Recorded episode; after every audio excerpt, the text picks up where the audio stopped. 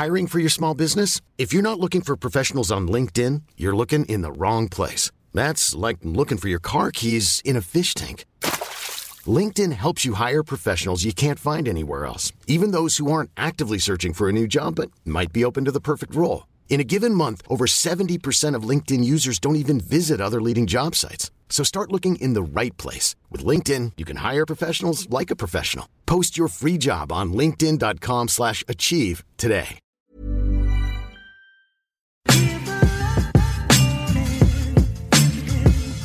Cette semaine, dans Sois gentil, dis merci, fais un bisou, je reçois Marie Camier-Terron. Marie est chef de projet événementiel chez mademoiselle.com, donc oui, c'est ma collègue, absolument. Mais elle est aussi la cofondatrice de l'association Les Internets, I-N-T-E-R-N-E-2-T-E-S, qui a pour objet de promouvoir le travail des créatrices de vidéos sur Internet. J'ai voulu lui tendre le micro de Sois gentil pour qu'elle puisse nous parler du mouvement hashtag mon corps sur YouTube qu'elle a lancé avec les Internets vendredi 25 mai. Mais je voulais surtout te donner, à toi qui m'écoute, l'opportunité d'entendre Marie parler de son histoire et de son parcours, que je trouve très inspirant. Si tu aimes ce podcast, tu peux m'aider à le faire connaître en allant mettre 5 étoiles sur iTunes et un commentaire positif. Abonne-toi sur ton appli de podcast ou sur la chaîne YouTube dédiée si tu préfères. Merci, bonne écoute. Mais il y a tellement de notes Tu veux dire que j'ai j'ai un syndrome de la bonne élève, par exemple? Alors pour l'instant, vraiment, de toutes mes invitées, t'es celle qui a le plus préparé. Oh merde. Alors, Alors celle que qui a eu le moins de délai. Voilà, alors que je l'ai appris hier. Très bien. C'est exactement mon move. Je, je prépare énormément les choses. On va, un on va parler de ça, c'est fascinant. Allez, je vais faire mon intro en live. À chaque fois, je stresse de ouf parce que je face à des meufs que je connais pas, j'ai jamais vues, je leur ai jamais parlé. Et je vais devoir leur poser des questions intimes et ça me stresse de ouf. Je suis dans le même niveau de stress. Mais au moins, on se connaît. oui, alors qu'on a passé des soirées ensemble. Voilà, on travaille ensemble, on fait des soirs ensemble. Donc, Ouais. euh, c'est, je me sens un peu plus détendue pour tenter de faire mon intro en live. Bienvenue dans Sois gentil, dis merci, fais un bisou, le podcast des anciennes petites fissages qui ont arrêté de l'être. J'ai lancé ce podcast parce que je voulais donner la parole à plein de, de meufs, de jeunes femmes, de femmes moins jeunes, euh, que j'aurais aimé avoir sous les yeux en grandissant. Et alors au départ c'était un prétexte pour rencontrer des modèles féminins inaccessibles dans mon quotidien. Et finalement très très vite je me suis rendu compte que j'avais plein de modèles féminins beaucoup plus proches de moi, autour de moi, que j'en rencontrais régulièrement, qui n'étaient pas forcément des stars, qui feraient pas euh, la une des journaux et qui mériteraient pourtant d'être en une des journaux. Et tu fais totalement partie de cette catégorie. Marie Camier. Je suis tellement flattée par cette présentation. C'est fou. Merci beaucoup d'avoir accepté de, de venir dans ce podcast. On se connaît car nous, on travaille ensemble. Les lectrices de Mademoiselle, celles qui sont déjà venues à une grosse stuff, celles qui sont déjà venues à un cinémads, euh, celles qui sont déjà venues euh, à Un un, one match show. un one match show, j'allais dire aussi un vide dressing. Oui, oula, oula.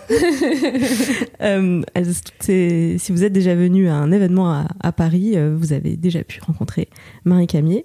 Euh, et également, tu euh, as cofondé l'association Les Internets, qui euh, en ce moment est un peu euh, dans l'actualité, et on va en parler aussi. Et surtout, donc la raison pour laquelle je voulais absolument qu'on qu'on fasse un épisode ensemble, euh, toi et moi, c'est parce que j'ai, je te décrirais comme toujours une petite fille sage, mais qui arrive à déplacer des montagnes. Et je voulais vraiment qu'on prenne le temps de discuter de ton parcours et de ta, de ta philosophie, de ta psychologie aussi, euh, parce que je me reconnais beaucoup plus dans un modèle comme toi euh, que dans des, des modèles de, de meufs qui finalement euh, envoient à bouler plein de choses, plein de codes, plein de règles. Euh, J'ai l'impression que ça me demande trop de force et d'énergie.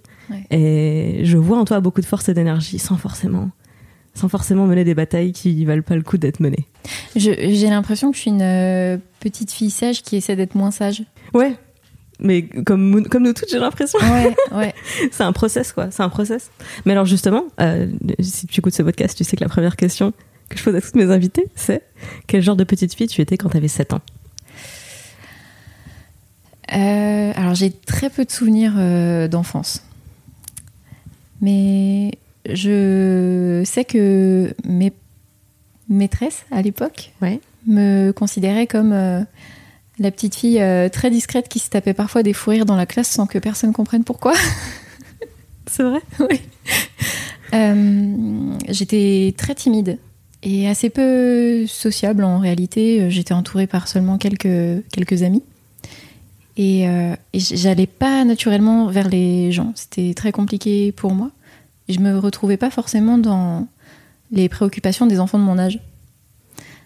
Donc c'était un peu compliqué pour moi de, de connecter avec eux. Et tu avais l'impression que c'était quoi les préoccupations des enfants de ton âge?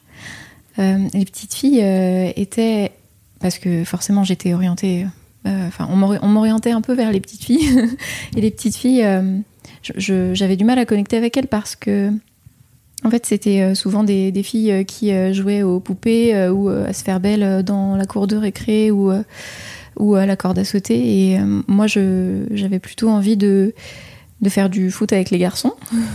Ce que je faisais souvent d'ailleurs à, l'étude quand ma mère m'y laissait le soir. Et comme j'étais dans un tout petit village, en fait, c'était le genre d'endroit où tu jouais au foot avec les maîtres et les maîtresses, quoi. Et du coup, je pense que j'étais plutôt la bonne élève du, du devant de la classe qui lève la main. La, la, pas, pas, pas Hermione Granger, pas, la, pas un sup euh, de Madame Je sais tout. Alors gentil parce que. ok, on sait, on sait qu'elle s'est calmée au fil du temps. Et surtout, moi j'étais très Hermione Granger, mais vraiment. Par rapport au jeu des petites filles, mm. t'as un physique de Barbie. Tu devais être euh, la parfaite petite poupée quand t'étais petite. Euh, je sais qu'on me touchait les cheveux quand j'étais gamine, ce qui est un peu problématique quand j'y réfléchis aujourd'hui.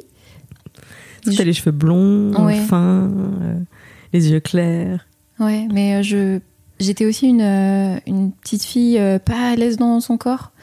J'ai eu des, des, grands pieds très vite. Ma mère m'appelait Berthaud Grand Pied et en fait, elle, m'a foutu un complexe là-dessus alors que c'était une blague au départ, mais c'est le genre de blague que les parents font sans trop se rendre compte que en fait, à répétition, ça peut devenir un complexe. Et comme euh, j'étais pas très préoccupée euh, par euh, la façon dont je m'habillais et j'étais pas très intéressée par les questions de marque, porter des marques ou des trucs comme ça. En fait, entre, entre mon enfance et mon adolescence, j'étais pas forcément en phase avec mon corps. Et encore aujourd'hui, je pense que je le paye un peu. Et que je suis en train enfin, tout le travail, je fais un travail là-dessus en ce moment. Je reviens de super loin.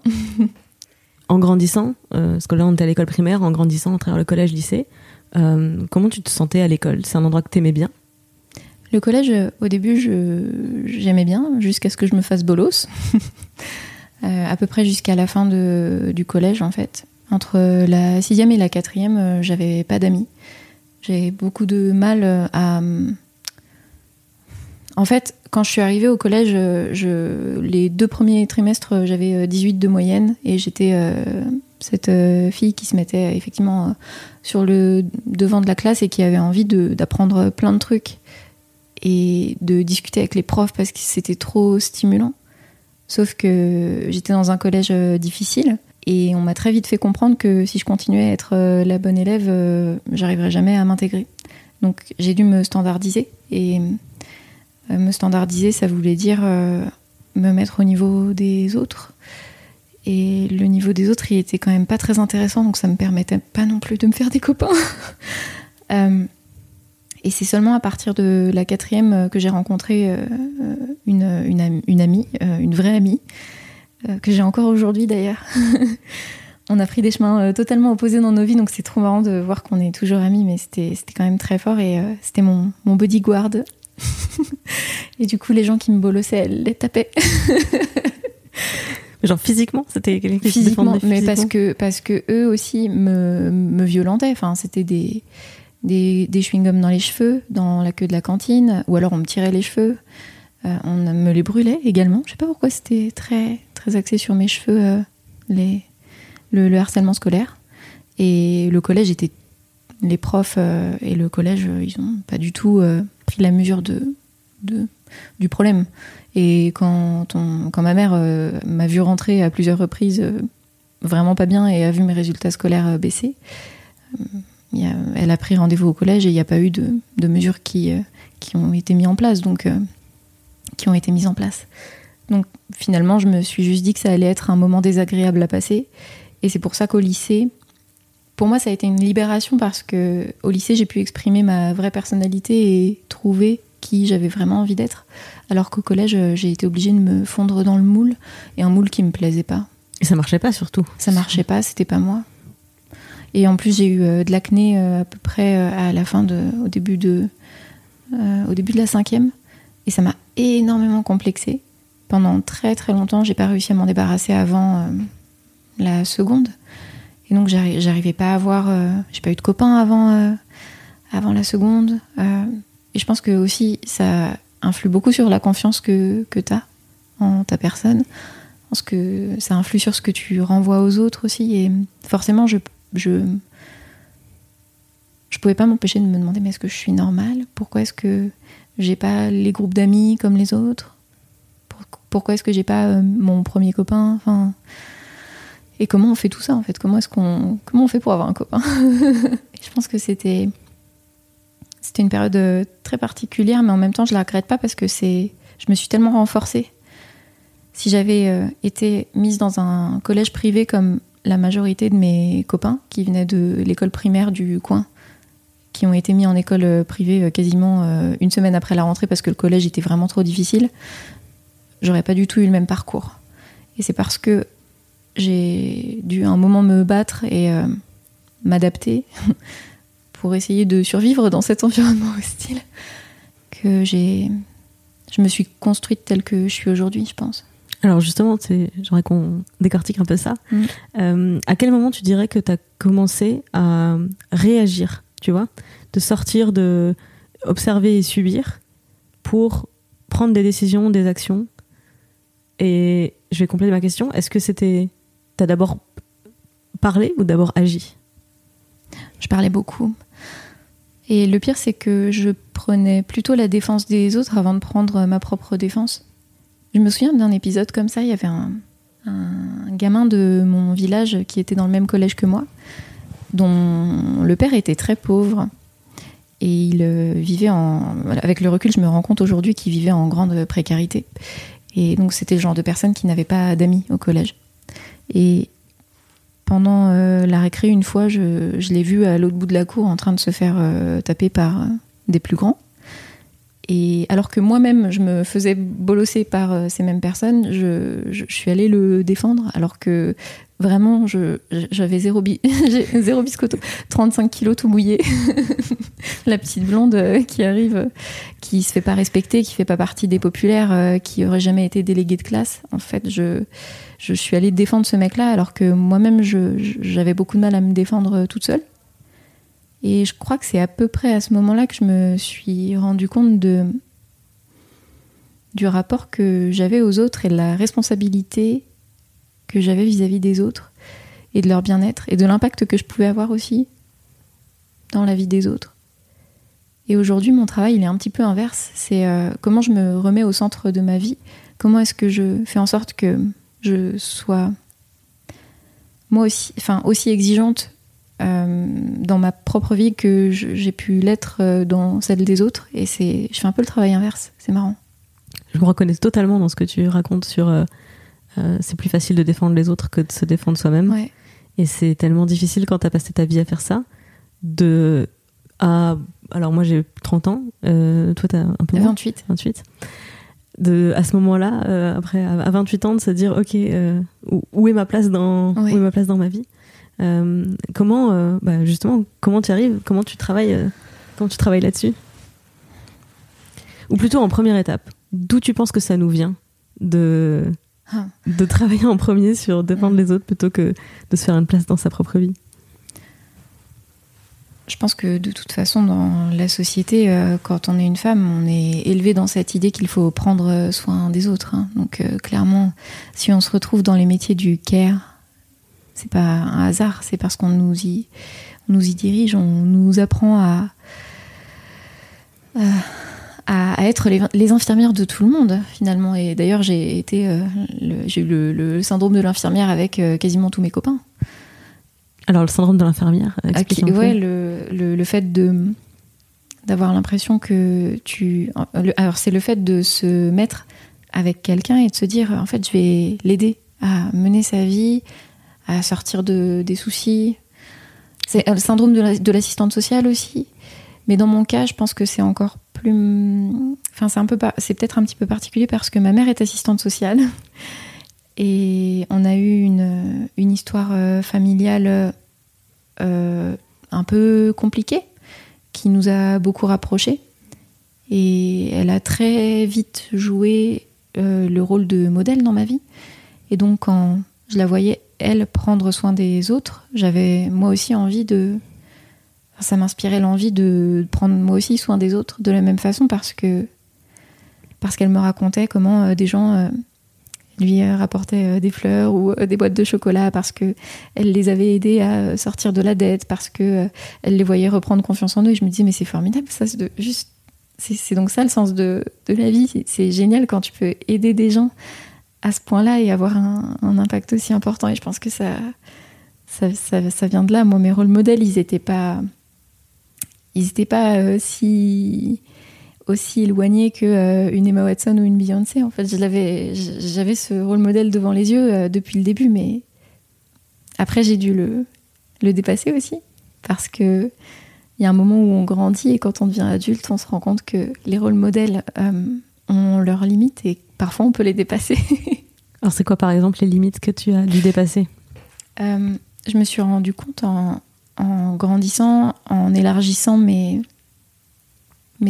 centres d'intérêt, en discutant avec des gens très différents de moi, en étant pote euh, au lycée avec... Euh, j'avais un groupe de potes au lycée euh, qui, qui était dans le, dans le journal, parce que je faisais partie du journal du lycée, et c'était des personnes super exubérantes, très libérées, et notamment j'avais deux potes gays. Et j'avais jamais parlé avec ma mère de de personnes euh, qui, euh, qui étaient homosexuelles. Et du coup, quand moi je suis arrivée avec des idées un peu plus, euh, un peu plus avancées sur la question et un peu plus progressistes, j'ai vu les limites de mon rôle modèle parce qu'elle n'avait pas été confrontée aux mêmes problématiques dans sa vie que moi. Et je sais pas si je, raconte une. Enfin, dis-moi si je suis trop longue. Est-ce que je viens de faire un truc de bon élève ou La meuf, je suis en train de boire ses paroles.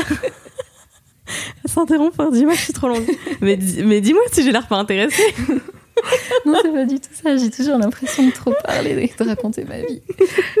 Alors, le principe d'un podcast, c'est qu'il faut parler. Et t'es invité pour raconter ta vie, donc double check.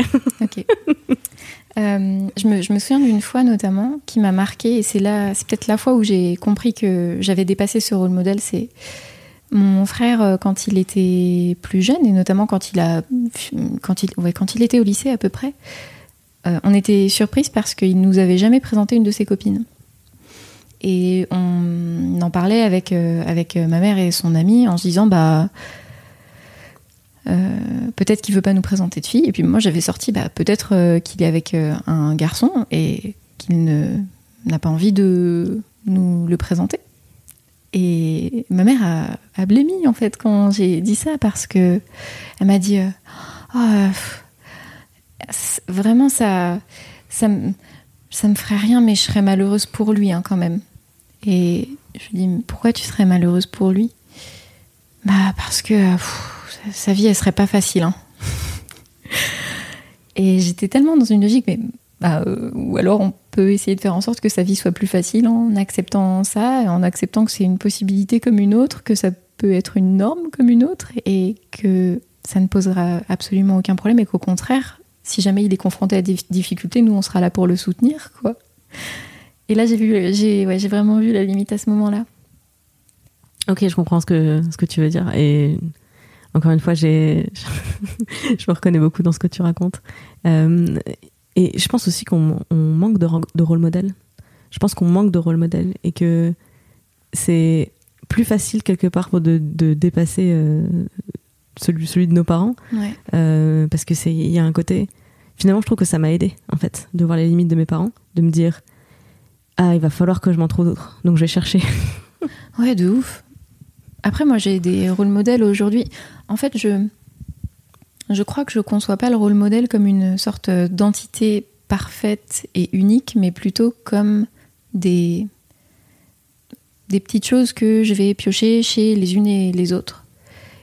Et hum, d'ailleurs, je ne sens pas forcément des rôles modèles féminins que j'ai en tête, mais euh, j'admire euh, euh, la, la, confiance d'Emma Watson, j'admire et son parcours, j'admire l'humour euh, de Shirley Soignon et la façon dont elle arrive à tenir une salle. Je t'admire toi, mais arrête. la façon dont tu gères la rédac de Mademoiselle, mais tous les jours je suis là, putain la meuf elle est tellement un niveau de ouf. gérer tout ça. C'est, ça, ça me, en fait, ça me sidère, tu vois. Et je prends, je prends chez chacune des, des petites choses et je construis une sorte de patchwork de rôle modèle. C'est mon Frankenstein à moi. C'est cool, c'est une bonne technique. Mais je fais pareil et enfin, je te retourne le compliment sur. euh, donc, tu as fondé une association, euh, Les Internets, euh, qui a pour but de promouvoir les créatrices de vidéos, alors notamment les, youtubeuses. Mais j'imagine que vous discrimineriez pas si elles ne diffusent pas leurs vidéos sur YouTube. Et, tout ça, ça partait d'un constat. Ça m'a vraiment. Je te parle de ça parce que ça m'a vraiment épaté. J'étais, bah, j'étais à ce moment-là chez Mademoiselle et euh, on faisait le constat de euh, ah c'est relou, il y a vraiment que des mecs sur YouTube. On ne voit que des mecs sur YouTube. En fait, toi, toi, tu arrives et tu fais, eh ben, on va faire une association et on va, on va, on va faire ce qui manque, c'est-à-dire, il manque quelque chose, quelqu'un pour pousser les, les femmes qui font de la, de la création vidéo sur YouTube. Eh ben, let's go, on fait une association. J'aimerais vraiment réussir à, à comprendre, tu vois. Euh, Qu'est-ce qui se passe dans ta tête? C'est quoi ton, ton moteur, ton déclic pour passer de constat, action? J'ai une sorte de boule de feu dans le ventre. Je supporte pas les injustices, j'ai jamais supporté ça. C'est aussi ça qui a été compliqué à gérer quand j'étais enfant et ado, c'est que je pointais les injustices et tout le monde était là. Pff, mais laisse tomber, c'est plus gros que toi, tu peux rien, tu C'est peux comme rien ça. changer, c'est comme ça. Et cette attitude fataliste, elle me mettait en colère et je pense que c'est cette colère-là qui me donne la, la niaque à un moment de faire les choses, mais j'ai déjà cette boule dans le ventre. L'autre truc, c'est euh, qui, me- drive euh, en ce moment et qui a été un déclic justement pour lancer la campagne euh, Mon corps sur YouTube, ça a été en fait si je le fais pas, personne va le faire. Et autant j'aime pas faire les choses à la place des autres, autant quand personne envie de le faire, ça me dérange pas de combler les trous. Et hum, je pense que ce sont ces deux ingrédients-là qui font qu'à un moment j'arrive à, lancer la dynamique. Euh, Est-ce qu'il y a quelque chose d'autre? Je fais une auto autopsychanalyse à ce moment-là. Je me suis posé la question justement en préparant euh, l'entretien avec toi. Je me suis dit mais c'est quoi? Qu'est-ce qui m'a poussé à un moment? Je crois que ouais c'est ça la niaque. Quand tu me décris le lancement de mon corps sur YouTube, tu dis euh, combler les trous. Ouais. C'est marrant quand tu le décris comme euh, quelque chose de, de par défaut et pas comme quelque chose de, de vers l'avant, tu vois, de un acte conquérant. Ouais, c'est vrai. J'ai du mal à me voir comme une warrior ou comme une guerrière. J'arrive pas à prendre cette place-là. Je pense que c'est aussi pour ça que je me je me définis pas comme une leaduse, quelqu'un qui va amener les gens euh, vers quelque chose, plutôt comme une coordinatrice. Et c'est assez peu flatteur pour moi. C'est, je pense qu'il y a un côté un peu dépréciatif là-dedans. Peut-être que c'est parce que l'image de, de leader me fait peur aussi. Et pourtant, ces responsabilités-là, je les ai. C'est qu'une question de lexique, mais je, j'ai du mal à, me considérer comme ça. Je sais pas si c'est une sorte de, d'humilité ou de. je suis en psychanalyse. Pourquoi je me définis pas comme une guerrière? Pourtant, j'ai l'impression de mener des combats, de, de mener des luttes. Mais alors déjà, de ouf, tu mènes des combats et de ouf, t'es dans la lutte. et je pense qu'il manque.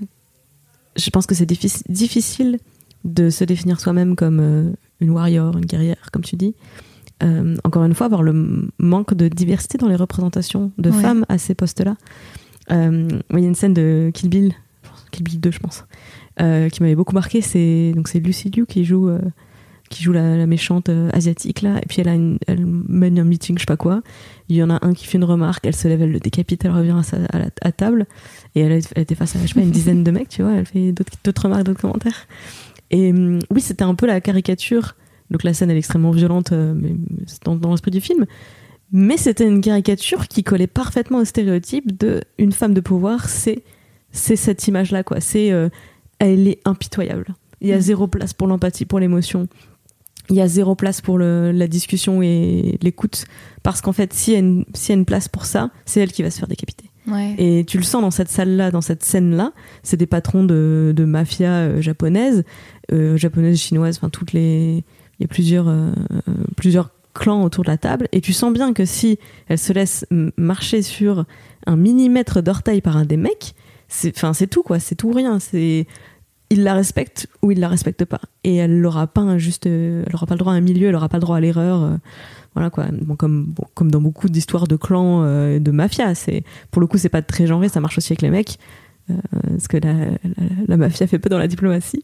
Mais n'empêche que ça colle avec ce stéréotype que j'avais de la Ouais. femme de pouvoir. Et bah ouais, euh, j'ai- après j'ai Xena la guerrière. euh, On n'est pas sur des modèles. euh, Enfin, c'est pas des modèles féminins auxquels j'arrive à m'identifier avec mon mètre 60 et, comme tu disais, euh, 35 kilos tout mouillé euh, en grandissant, quoi. Je pense qu'on a le même problème euh, de représentation euh, avec l'image qu'on a des, femmes euh, chefs d'entreprise, par exemple, qui, qui arrivent à se faire une place dans des milieux qui sont d'ordinaire euh, très masculins.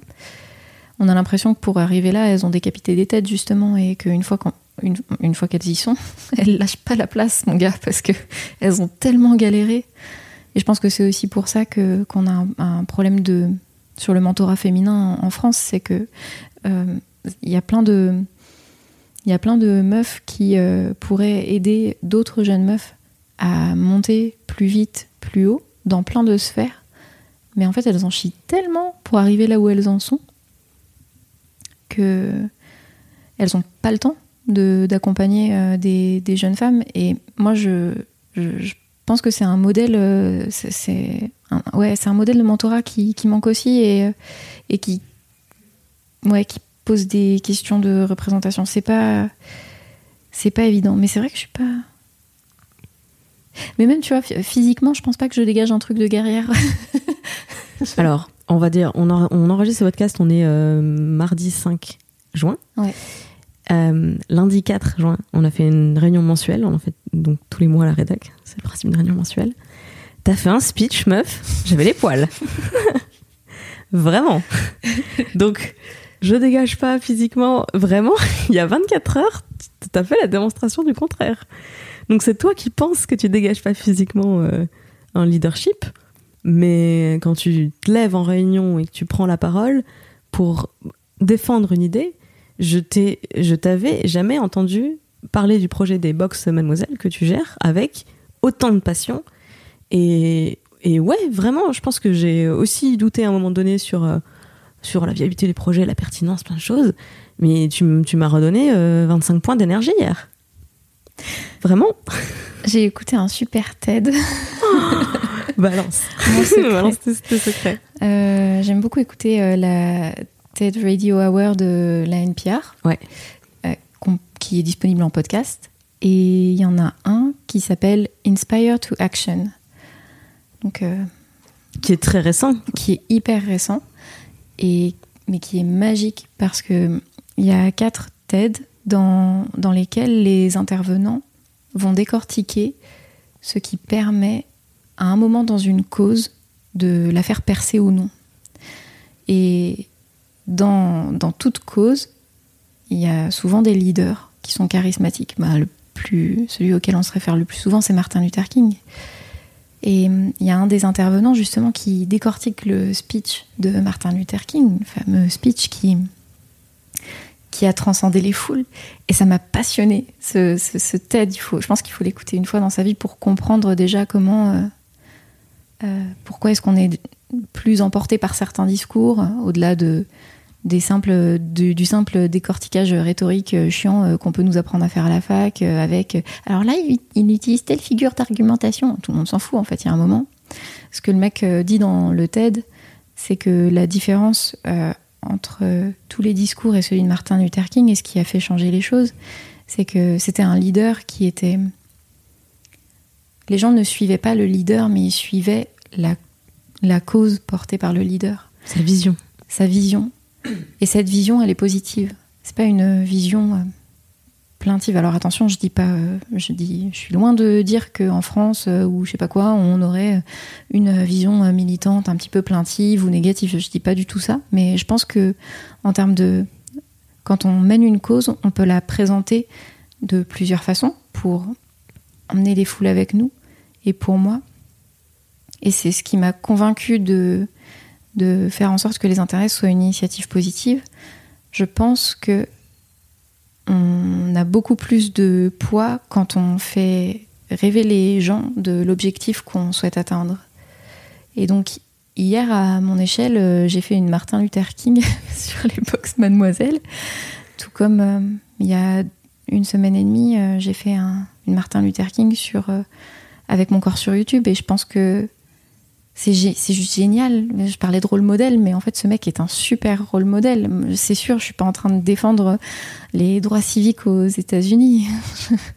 c'est une, cause qui est tellement incroyable et voilà, j'ai beaucoup d'admiration pour, euh, pour euh, Martin Luther King et son entourage parce que le mec n'était pas tout seul et je pense que ça aussi c'est un truc super important, c'est qui t'entoure dans ta cause. Mais je commence à m'approprier ça pour amener plus efficacement les causes là où, là où j'ai envie de les amener. Et je sais pas si c'est de la manipulation de masse. je pense pas. En fait, euh, donc je, je, pense pas que c'est de la manipulation. Je pense que c'est de partager une vision et c'est ça qui est mhm. important. Et c'est ça qui explique ce TED Talk. C'est que ce qui marche, euh, ce qui fait qu'une cause marche ou non, c'est est-ce que as une, est-ce qu'il y a une vision qui va avec? Parce que euh, tu vois, c'est faire aller manifester pour ou contre quelque chose, c'est très réducteur. Et euh, partager un projet de société ou une vision de, de l'avenir, ça c'est très fédérateur. C'est une critique qui avait été faite au projet présidentiel pendant la campagne euh, en 2017, mmh. et c'était pas c'était pas du tout surprenant que euh, le PS et les Républicains soient largués parce qu'ils n'avaient pas de projet, mmh. alors que que ce soit France Insoumise ou En Marche ou même le Front National, et même si leur projet me donne des frissons, au moins ils en ont un ils, défendent une vision de la société et c'est ça qui provoque l'adhésion des l'adhésion ou le rejet effectivement. Et plus ta cause elle est fédératrice plus ta vision elle est fédératrice euh, et plus elle va générer d'adhésion évidemment. Ouais c'est exactement ça. Hmm. revenons un peu à toi et à ton parcours. Euh, donc le principe de cet entretien c'est que tu choisis des questions à partir d'une d'une liste que je t'ai envoyée. Parmi les questions que tu m'as que tu m'as isolées tu as mis la première fois que tu as défendu ton avis. C'était quand? C'était quoi? Alors, je pense que je l'ai défendu bien plus jeune que ça, mais la fois dont je me souviens, c'était au, au journal du lycée. J'y suis rentrée euh, quand j'avais 15 ans. Et depuis que j'avais, je sais pas, 9-10 ans, je m'étais, je m'étais dit, euh, en fait, je crois que j'ai envie de devenir journaliste plus tard. J'ai envie de, j'ai envie de comprendre le monde, de le raconter et peut-être aussi d'en transmettre une certaine vision. Enfin, j'ai l'impression que je fais, le lien avec euh, mon, mes sensibilités comme ça. Et quand je suis rentrée dans, dans le journal du lycée, c'était pas évident parce que c'était un journal qui était très engagé. On a eu, on, a on avait gagné des prix au niveau national et on était le, considéré comme le journal le plus euh, impertinent, euh, journal lycéen le plus impertinent de France. On faisait des couvertures avec euh, Ségolène Royal et euh, Nicolas Sarkozy, mais qui étaient des caricatures. On mettait des mots vulgaires sur les unes. On s'empêchait pas du tout d'écrire putain, chat, bite dans le journal. Et c'était assez révolutionnaire parce que tous les autres journaux lycéens qui faisaient ça se faisaient censurer tout bonnement. Mais nous, on avait euh, la responsabilité éditoriale du journal. C'était pas le proviseur qui avait le dernier mot, c'était nous, les élèves. Et c'est ça qui fait toute la différence, c'est qu'on avait une liberté d'expression qui était absolument dingue. Et en même temps, on avait cette responsabilité de. En fait, si quelqu'un dérape, c'est nous qui prenons. Donc ça m'a fait grandir d'un coup de rentrer dans le journal euh, du lycée, non seulement parce que j'y ai rencontré des personnes complètement dingues. Qui était directeur de publication? Euh, à, partir de la première, ça a été moi. D'accord, parce que directeur de publication, c'est celui qui va en prison, on est d'accord Oui, tout à fait. Ok, d'accord. J'aurais pu aller en prison euh, pour diffamation à Ségolène Royal et Nicolas Sarkozy. Excellent. Ça aurait été génial. J'espère que tu as mis ça sur ton CV car c'est C'est le titre de mon CV et je, je le mettrai sur mon épitaphe également. non, non, on était hardcore. Je rigole parce que c'était ma condition pour devenir rédac chef. Hein. J'avais dit à Fab, euh, on est d'accord que j'ai pas le, poste qui va en prison. c'est notre petit running gag à la rédac quand on, quand on hésite sur un sujet, on fait bon, la limite, c'est on essaie de pas envoyer Fab en prison, s'il vous plaît. Ouais, non, mais c'est vrai, c'est vrai. Non, nous, ça a été une question. Puis en fait, on, c'était, on était toujours euh, borderline parce qu'on parlait de. On écrivait sur la politique dans le journal et on était très critique. On se retrouvait, on se retrouvait pas nécessairement dans un parti et on, couvre, on a couvert euh, la présidentielle de 2007 sans pouvoir voter. Et moi, ça me foutait d'autant plus le seum que j'avais 17 ans et j'avais beaucoup plus de conscience politique à l'époque euh, que la majorité de mon entourage qui pouvait voter. et, c'est euh, dans, dans, ces cadres-là que j'ai eu des idées à défendre qui étaient vraiment super tendues parce que ça demandait euh, de se de se renseigner euh, énormément. Fallait arriver avec euh, des bases d'argumentaire euh, solides pour dire bah si en fait ce papier-là, on va le publier parce qu'il est important, parce qu'on a envie d'intéresser les lycéens à ce sujet-là. Et même s'ils nous disent qu'ils en ont rien à foutre de la présidentielle, on va continuer à écrire là-dessus en étant impertinent, en mettant des blagues dedans, parce qu'il n'y a que comme ça qu'on va réussir à les intéresser. Et je, j'ai pas, euh, j'ai essayé de me souvenir, mais j'ai pas de souvenir super précis d'un sujet qui aurait été, qui aurait été tendu. Il y avait, euh, on avait une rubrique euh, Docteur Love où qui était vraiment hardcore. On parlait de sexualité, mais de façon super décomplexée à base de, de, on faisait des, des faux des faux témoignages de euh, mon copain euh, m'a menotté euh, au radiateur depuis trois jours, je suis nue, est-ce que quelqu'un peut m'apporter à manger? Et donc Dr Love répondait en disant attention lorsque tu pratiques le BDSM, on écrivait ça pour des lycéens qui avaient entre 15 et 18 ans et le proviseur laissait ça. Et, et ouais, forcément, il y a plein de moments où on s'est posé la question de est-ce que ça on le publie ou pas?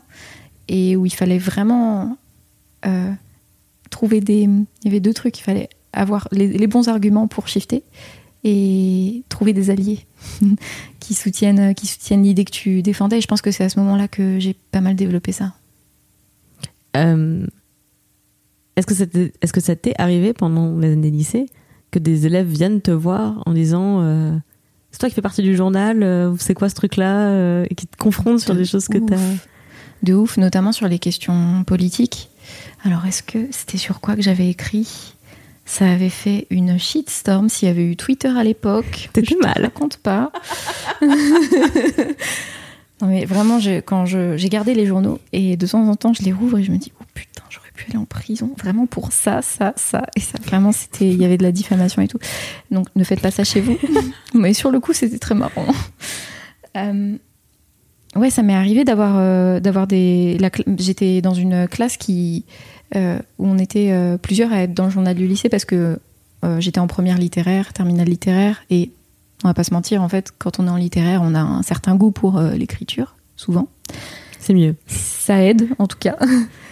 Et, dans notre, et donc dans notre classe, les rédacteurs avaient, avaient, soutenu ma, mon article, mais, mais, mais, le reste de la classe s'était retourné contre moi. Et c'était, je crois, un article sur, le, sur les, euh, la façon, euh, je crois que c'était quand Sarkozy est allé euh, dans, dans, dans les banlieues. Ah, descend. Et, bah, le fameux Karcher, en fait. Ah oui, ok. L'incident du Karcher. Et j'en avais fait une chronique humoristique. Et on m'avait dit, c'est pas, c'est pas drôle. On n'a pas le droit de rigoler de ça. Ah. Voilà. Twitter avant l'heure. Ah oui, oula. Euh, et d'ailleurs, ça m'a mis vachement de filtres, je pense, de me prendre ce, ce retour-là de, bah en fait, c'est vrai, est-ce que c'est pas drôle? Est-ce qu'il y a que moi qui rigole de ça? Et j'avais eu le soutien de toute la rédac euh, derrière moi sur, euh, sur ce sujet parce que on s'était dit qu'il valait mieux le traiter de façon humoristique pour créer du débat au sein du lycée sur cette question, plutôt que de ne pas le traiter parce que on va pas se mentir, à l'époque, on n'avait pas les épaules pour faire un sujet de fond sur la vision de Nicolas Sarkozy de l'immigration et des banlieues, quoi.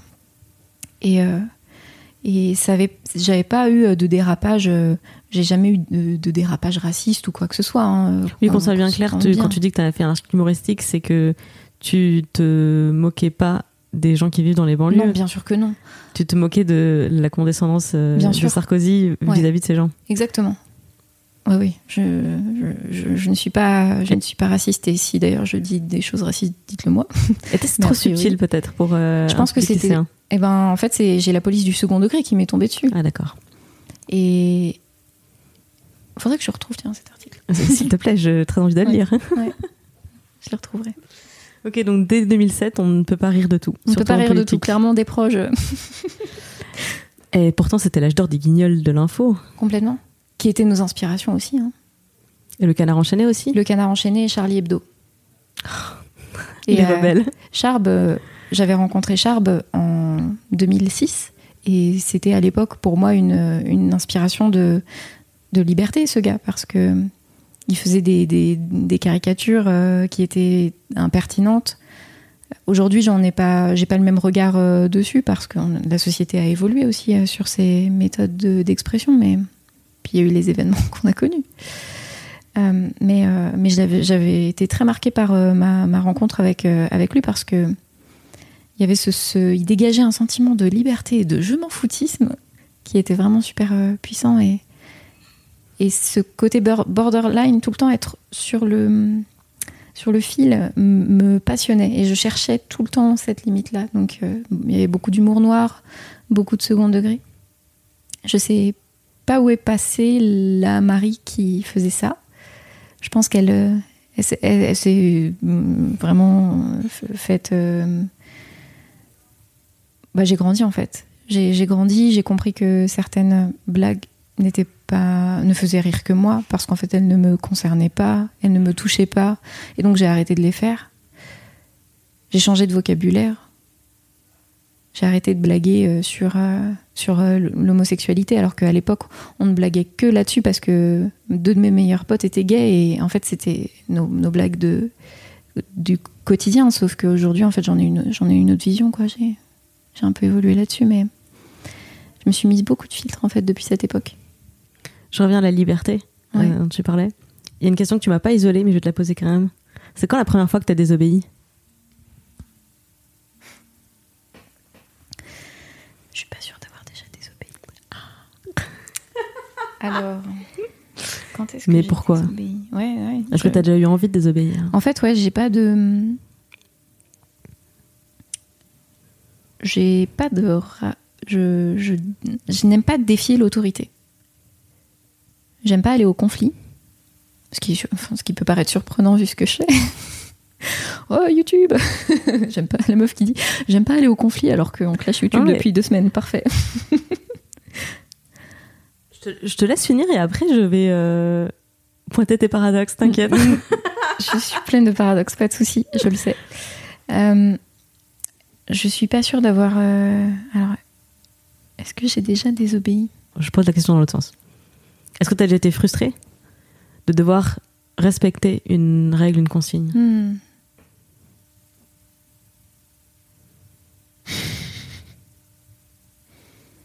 En fait, quand j'ai. Euh, je sais pas si c'est de la désobéissance, mais c'est plutôt oui, une frustration. C'est que euh, quand j'étais petite, on me, on me demandait. euh, je, je demandais tout le temps pourquoi. Euh, pourquoi si, pourquoi ça? Pourquoi j'ai pas le droit de voter alors que j'ai une conscience politique? Parce que t'as pas 18 ans. Mais pourquoi il faut 18 ans pour Voilà. voter? Tu comprendras quand tu seras plus grande. Et ça, ça a été euh, vraiment une grande frustration. Pourquoi je peux pas faire ça? Parce que t'es pas une adulte, tu peux pas faire ça. Ah, ok. Bah, c'est nul. Et, euh, mais c'était surtout autour de, des, questions de, liberté de- d'expression, je pense. Pourquoi j'ai pas le droit de. Ah, si, ça y est, j'ai. J'ai. Euh, ma mère ma mère élevée en me disant toujours dis pas de gros mots, c'est pas joli. Et hum, elle voulait pas qu'on regarde les Simpsons avec mon frère parce qu'il y avait des gros mots. Alors, vulgaire les Simpsons. quand j'ai découvert South Park, laisse tomber. Et hum, je pense qu'elle avait raison de faire attention à ce qu'on ait un niveau de langue un peu élevé et un vocabulaire riche. Mais pour moi, dire des gros mots, c'est aussi s'approprier euh, la langue et définir sa personnalité à un moment. ce qui, entre parenthèses, c'est marrant que j'en parle maintenant parce que en fait ça fait euh, ça fait trois jours que internet me tombe dessus parce que j'ai dit meuf dans une vidéo et que meuf c'est quand même pas très joli hein Dans la bouche d'une fille. Finis la phrase. Voilà. dans la bouche d'une fille ah ouais le sujet est important par contre elle arrête pas de dire meuf euh, c'est vulgaire hein. mec, c'est vulgaire aussi? Et j'ai désobéi à ma mère là-dessus, pas devant elle. Il y a des limites quand même au, à l'irrespect de l'autorité, tu vois. Faut pas déconner. mais, euh, mais oui, j'ai un langage assez chartier parce que à un moment, ça m'a permis de définir ma personnalité et de sortir de, cette, euh, de ce carcan de la petite fille sage dans lequel euh, je me suis longtemps mise. Et notamment quand je suis arrivée au lycée, j'ai eu l'impression de casser cette image de petite fille sage et de dire Ok, j'ai envie d'être un peu. Euh, bah, je savais pas qu'on pouvait jouer avec les genres, donc moi je me définissais plus comme un garçon manqué qui euh, joue au foot, qui joue aux jeux vidéo, qui parle de jeux vidéo, qui traîne avec des mecs. Je passais des week-ends en fait avec des, des, mecs parce que on avait une famille euh, on avait des amis de la famille qui avaient des enfants de notre âge et du coup c'était trois mecs et donc je passais mes week-ends avec quatre mecs et, j'avais envie de sortir du coup de, ce truc de la, petite blonde euh, toute timide euh, qui parle pas trop fort et un peu girly parce que ouais je pense que et du coup très longtemps j'ai pas porté de rose parce que sinon je me, faisais appeler Barbie quoi direct non mais c'était mort hein. vraiment blonde avec du rose c'était parti quoi Donc je pense que ouais, ça a été ça. Ma... En tout cas, il y a que ça qui me vient à l'esprit là. Donc tu t'es libérée par euh, l'expression. J'ai la sensation dans ce que tu racontes, entre le journal du lycée, entre les, le langage, les gros mots, l'expression. C'est par là, en fait, que tu as réussi à sortir du cadre dans lequel on t'avait mise et comme, comme une Barbie dans une euh, boîte en plastique avec une jolie vitrine. Mais c'est pour ça que ça compte autant pour moi, en fait, la liberté d'expression de, de tous et toutes. quand je, quand je suis sortie euh, du lycée, je suis allée à la fac et ça m'intéressait pas vraiment les études que je faisais. Je faisais de l'anglais et de l'allemand. Je parlais pas allemand. Très mauvaise idée. Et, et comme je m'ennuyais à côté, je me, enfin, ça m'a donné l'opportunité de rencontrer euh, l'asso pour laquelle j'ai été bénévole puis dirigeante pendant plusieurs années, pendant plusieurs années qui s'appelle l'association Jet d'encre, qui est l'association nationale pour la défense et la promotion de la presse d'initiative jeune. Et donc c'est l'asso qui intervient justement dans les lycées, dans les collèges, dans les facs ou dans les quartiers et les villes pour permettre aux jeunes de s'exprimer comme ils le souhaitent sans aucune censure. Et cet asso donne aussi les moyens aux jeunes de le faire. Et, les internets, c'est la même chose en fait. C'est, je, vais dire aux meufs, ne vous fermez pas votre gueule. Parlez de ce dont vous avez envie. Parlez de vos passions. Et je pense que c'est aussi important pour moi parce que je me suis rendu compte que en, en prenant cette liberté dans mon langage et dans ma liberté d'expression, j'ai j'ai grandi quoi. J'ai grandi, je me suis épanouie, j'ai trouvé qui j'avais envie d'être. Je sais pas si je le sais d'ailleurs, mais en tout cas, j'ai trouvé des méthodes pour essayer de savoir qui j'avais envie d'être. Et je pense que je pense que c'est ça qui fait le, lien dans, tout mon parcours en fait. Alors si je reviens au début de ton parcours, c'est quand la première fois que tu as exprimé une ambition professionnelle? C'était quand? C'était quand? T'as mis une note, est-ce que tu la veux? Oui, je veux bien. Mon père sur le canapé. Oh ah oui, ok. Yes. C'est une ambition professionnelle un peu spéciale parce qu'elle est très conceptuelle. Euh, elle n'est pas précise. Je me suis pas euh, dit je veux devenir euh, médecin ou avocate ou, ou vétérinaire ou nourrice. J'avais des potes qui voulaient devenir assistante maternelle. Et je, les admirais un petit peu parce qu'elles avaient cet, objectif précis en tête. Et moi, je me disais, mais je sais pas moi quel métier je veux faire. Mais par contre, ce que, j'ai su euh, quand, enfin, très rapidement, c'est que j'avais envie de mener ma vie super activement et de décider de ce que j'allais vivre. Et j'avais envie d'avoir une vie pleine, de, surprises, pleine de changements, pleine de dynamisme, parce que j'avais en, tête un, modèle euh, parental euh, un peu pourri euh, du côté de mon père qui, qui passait ses journées sur le canapé parce qu'il était complètement ravagé par l'alcool. Et en fait, je me suis construite en opposition à cette image-là parce que quand je le voyais dans cet état-là, je me disais, c'est pas, ça c'est pas la vie que j'ai envie de mener. cette personne est extrêmement triste. J'ai pas envie de, j'ai pas envie de, de, finir comme ça. Et d'ailleurs, ça a été une peur euh, très très longtemps de, est-ce qu'il y a est-ce qu'il m'aurait transmis un gène? Dans mon ADN qui fait que euh, je risque de me retrouver dans sa situation là, à être malheureux, à m'auto-détruire et à pas vouloir faire quoi que ce soit de ma vie. Et c'est quelque chose qui m'a qui m'a drivé et je sais que dans ces cas-là, quand on est des enfants de personnes alcooliques, en fait, on a il y a souvent deux schémas. Il y a des personnes euh, qui euh, qui, sombrent euh, très profondément dans la dépression et qui ont énormément de mal à dépasser ces modèles et qui vont avoir beaucoup de mal à se trouver à trouver un sens à leur vie parce qu'il y aura eu des traumatismes pendant l'enfance.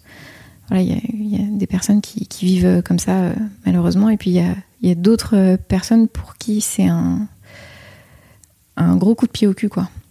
Et moi, ça a été plutôt ça, parce que, parce que je pense que ma, ma mère a réussi à apporter un, un équilibre en jouant aussi le rôle du papa et de la maman en même temps euh, ouais, je pense que c'est ça qui a beaucoup, qui a beaucoup joué. Euh. Et t'avais quel âge environ?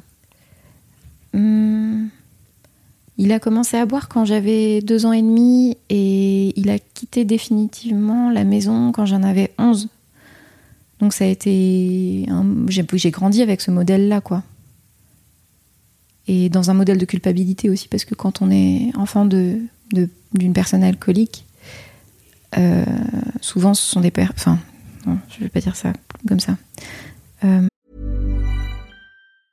Ever catch yourself eating the same flavorless dinner three days in a row? Dreaming of something better? Well, HelloFresh is your guilt-free dream come true, baby. It's me, Kiki Palmer. Let's wake up those taste buds with hot, juicy pecan-crusted chicken or garlic butter shrimp scampi. Mm. Hello Fresh. Stop dreaming of all the delicious possibilities and dig in at HelloFresh.com. Let's get this dinner party started.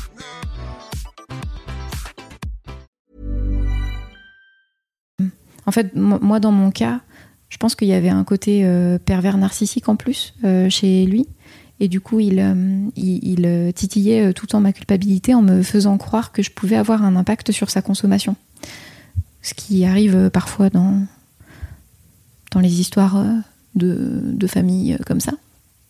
Et aujourd'hui, je continue à, à, travailler sur ce, sur ce sentiment de culpabilité qui, qui, qui m'habite, qui fait que je, je, me sens aussi responsable tout le temps des autres. On parlait du, du, du, fait que je, voilà, je me sens responsable des autres et du care parce que j'ai toujours eu l'impression que je pouvais avoir un impact sur ce que mon père allait devenir aussi, ce qui n'est pas un modèle sain en fait pour grandir parce que c'est plutôt dans tes jeunes années, c'est plutôt tes parents qui s'occupent de toi et pas, et pas l'inverse.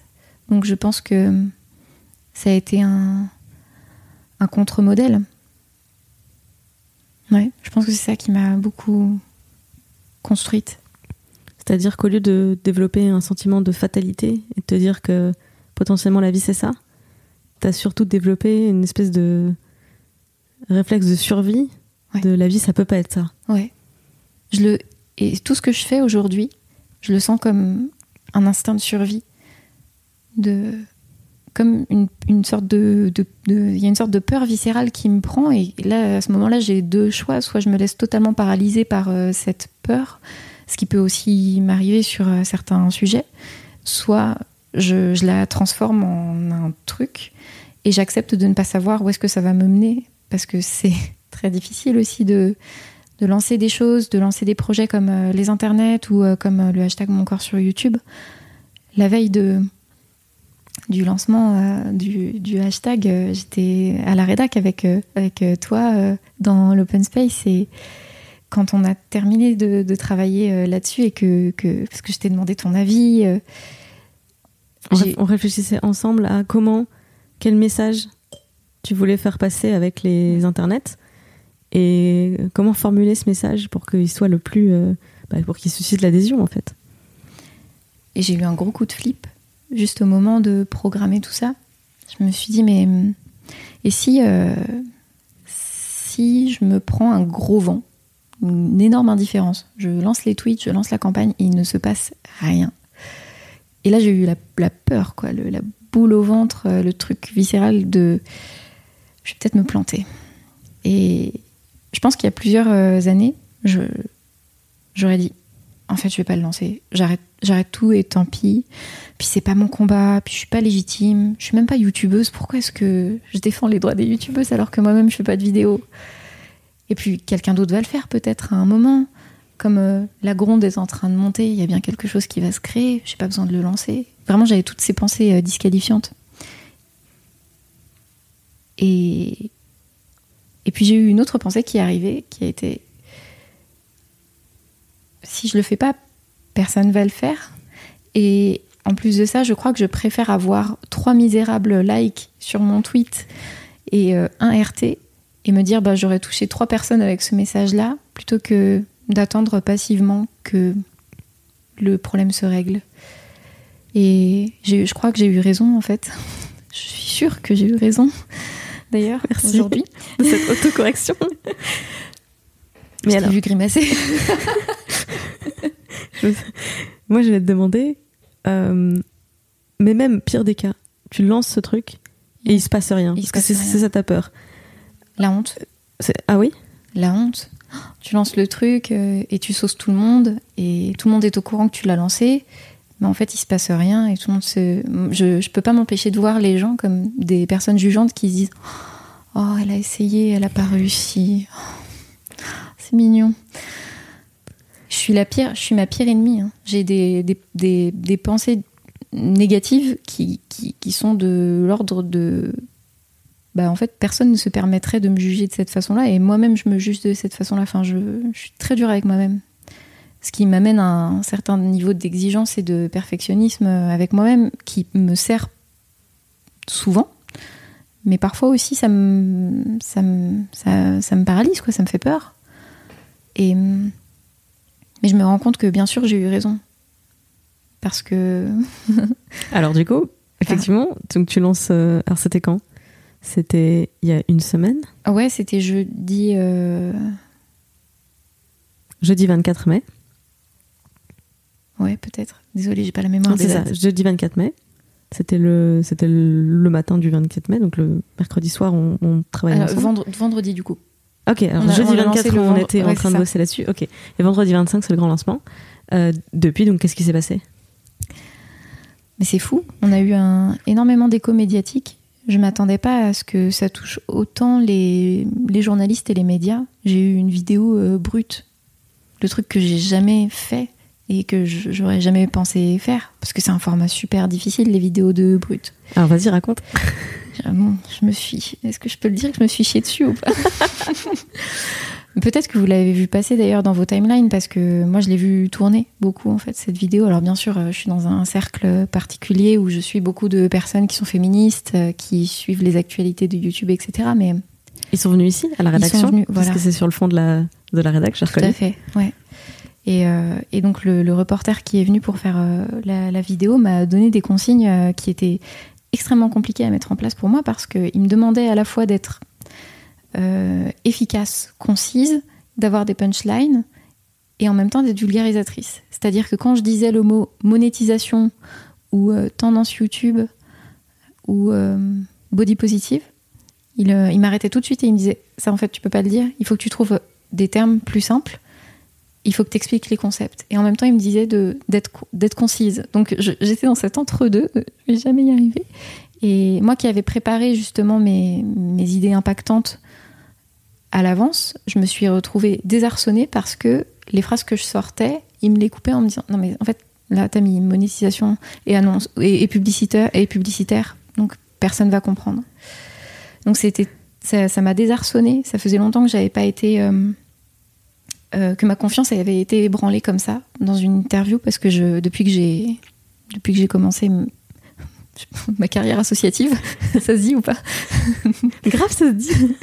depuis que j'ai commencé ma carrière associative, j'ai eu l'occasion de répondre à pas mal d'interviews. J'étais responsable de la com d'une asso, nationale euh, Animafac aussi, donc en fait je faisais des relations presse et tout. C'est comme ça qu'on s'est rencontrés d'ailleurs. Mais oui, Parce que tu m'avais envoyé un mail pour venir me parler de tous les projets de fusion. Oui. C'était trop bien. On avait fait une super campagne sur euh, la visibilité des femmes scientifiques Et comme quoi, tout est lié. et, euh, et donc, on. Euh, j'avais l'habitude de répondre à, des interviews, mais, mais là, le fait qu'il me coupe et qu'il me demande de reformuler tout le temps, ça m'a fait descendre ma confiance en moi euh, petit à petit pendant tout le truc. Et si bien que pendant la demi-heure où on a tourné ensemble, euh, j'ai eu dans la tête je suis nulle, je suis nulle, je suis nulle, et je suis sortie, je suis allée dans la rédac et j'ai dit j'étais trop nulle. et ça arrive, ça m'arrive encore quoi. Et dans ces cas-là, je me dis pourquoi ça m'arrive encore de de me disqualifier comme ça, de considérer que parce que bah là j'ai pas réussi aussi bien que je le voudrais, j'ai l'impression d'être la plus grosse merde du monde alors que en réalité c'est juste 30 minutes dans ma journée, dans ma semaine, dans mon mois, dans mon année, dans ma vie. Donc vraiment, c'est du pipi de chat sur. euh, Mais surtout, c'est 30 minutes sur un exercice nouveau. Ouais, T'avais fait combien de vidéos brutes dans ta vie avant à peu près zéro. Est-ce que c'est pas normal quelque part de galérer sur un exercice nouveau et, et difficile? Parce que je pense que alors si vous n'avez jamais parlé devant une caméra, c'est très impressionnant de regarder un objectif et de parler à un objectif et pas à une personne. Et euh, oui, c'est pas une situation de la vie de tous les jours. Et d'habitude, les, le côté être concis et parler en punchline, c'est ce que les journalistes font au montage. Quand ils te, ils te coupent, ils te remontent, ils te, euh, même quand ils te citent à, à l'écrit, euh, bah, même moi, quand je fais des interviews, euh, là, bah, là, par exemple, Tu pour les- bah, bien sûr. Et là, par exemple, pour les épisodes de Sois gentil, je prends toujours une citation, un titre. Parfois, c'est pas exactement la citation. Je l'ai un peu reformulée. Fake news. C'est parce que dans la vie, on parle pas par punchline. Alors, il y a des gens qui font ça, et des gens qui sont très bons. Mm. Euh, bah, c'est sans doute, c'est souvent d'ailleurs des gens qui font carrière dans des métiers où il faut être bon là-dessus en permanence. C'est les, les avocats pour les plaidoiries, c'est des hommes ou des femmes politiques pour les grands discours, c'est euh, des publicitaires pour euh, les punchlines, les slogans marketing. Mais en fait, c'est donc leur métier, donc ils pratiquent tous les jours, et c'est pas la première fois de leur vie qu'on leur demande de pitcher leur concept en une vidéo de 30, 30 secondes. Ouais, et puis on nous apprend pas à parler. Et encore moins nous les meufs. hein. Quand, euh, enfin, chaque exposé, moi, quand j'étais à l'école, était un moment de flip intense. Je vois, euh, j'avais fait un échange en, en Allemagne euh, quand j'étais au lycée, et ça m'avait frappé à quel point les élèves prenaient la parole dans la classe. Alors que nous, on a un système qui est super descendant et qui donne pas la parole euh, aux élèves. On y revient, hein, en fait, c'est question de donner la parole aux gens. Mais du coup, quand on te forme pas à prendre la parole et à être efficace dans la transmission de tes idées, forcément, tu galères euh, dès que tu fais tes premières interviews. Parfois, tes pensées, euh, tes mots vont plus vite que ta pensée. Et il n'y a que l'expérience qui te permet de t'améliorer. Les meufs qui se lancent sur YouTube, euh, forcément, leur première, euh, leur première vidéo sera jamais euh, parfaite là-dessus, sur la rhétorique, sur la diction ou sur euh, la façon dont elles transmettent les idées, enfin, efficacement, simplement parce qu'elles l'ont pas forcément fait avant, quoi. Bien sûr. Je reviens à mon corps sur YouTube. Quelle retombée t'as eu en, en dehors de. Donc là, tu parlais de la vidéo brute qui a permis de, Ouais. de, de, bah, continuer à diffuser le message. Est-ce qu'il y a eu euh, des réactions de YouTube? Est-ce que euh, le sujet. Est-ce que ça bouge en fait sur le sujet? Mm, YouTube nous a fait un pseudo communiqué par le biais de, du compte Twitter euh, Team YouTube.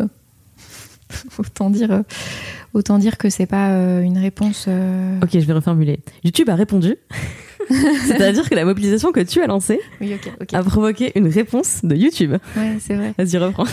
Continue. Ok, on a eu une réponse de YouTube, c'est vrai. Mais c'était une réponse de. En fait, euh, je m'y attendais, je m'y attendais totalement. C'était une, une réponse euh, à base de. euh, c'est pas nous qu'on fait ça, c'est pas nous qu'on gère, c'est les annonceurs.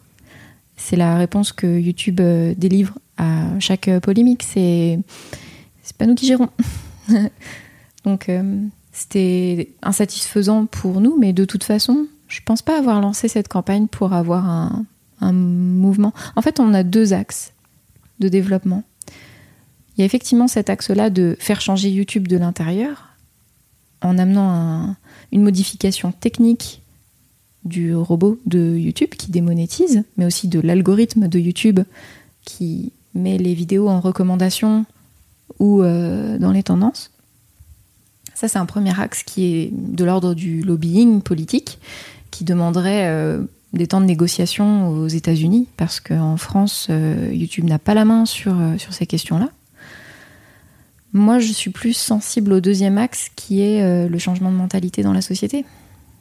Et si je l'ai si lancé avant tout, c'était pour donner de la visibilité à ce problème-là et pour montrer qu'il dépassait les barrières de YouTube dépasse largement la frontière de YouTube. YouTube n'est qu'un miroir de la société et c'est dans notre société qu'on a un problème avec le corps des femmes, qu'on a un problème avec la sexualité des femmes, avec les règles des femmes, avec l'endométriose, avec l'accouchement, avec la grossesse, avec leur sein, avec l'allaitement. Je continue. et hum, il était plus pour pointer ce problème et lancer un débat public sur cette question-là c'est aussi la question du manque d'éducation sexuelle qu'on a euh, à l'école, de, du fait que euh, la sexualité euh, et le rapport au corps soient encore des sujets tabous au sein de la famille ou avec, avec nos amis. On n'ose pas aborder ces questions-là, alors que, en fait, si on peut pas parler librement de sa sexualité, de, son, de la façon dont, dont on se sent dans son corps, je c'est très difficile de, ou de même, enfin, les, personnes euh, qui, euh, qui, qui, qui, défendent la, les causes LGBTQ+ sont particulièrement touchées aussi par cette euh, par ce problème-là qui les invisibilise complètement. Donc si on peut pas en parler,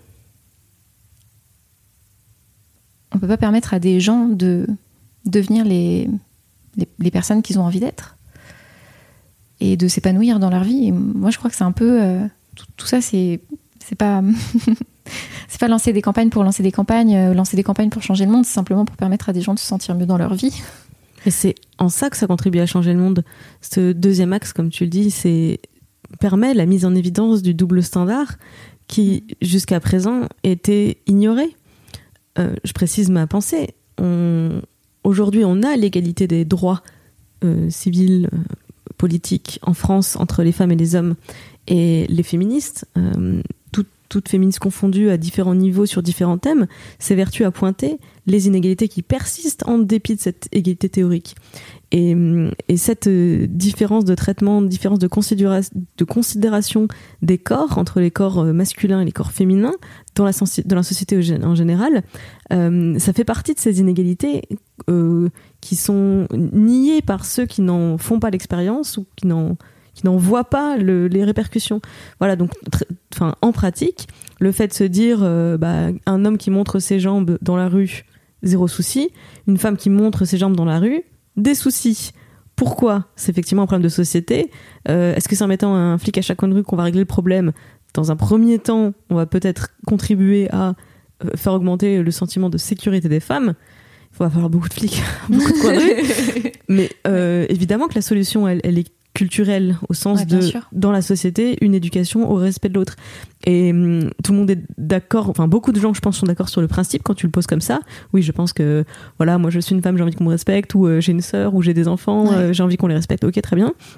Et en pratique bah, tu, tu, tu fous les gens face à, cette, euh, à leur propre paradoxe. un mec torse nu dans une vidéo de muscu, ça ne choque absolument personne.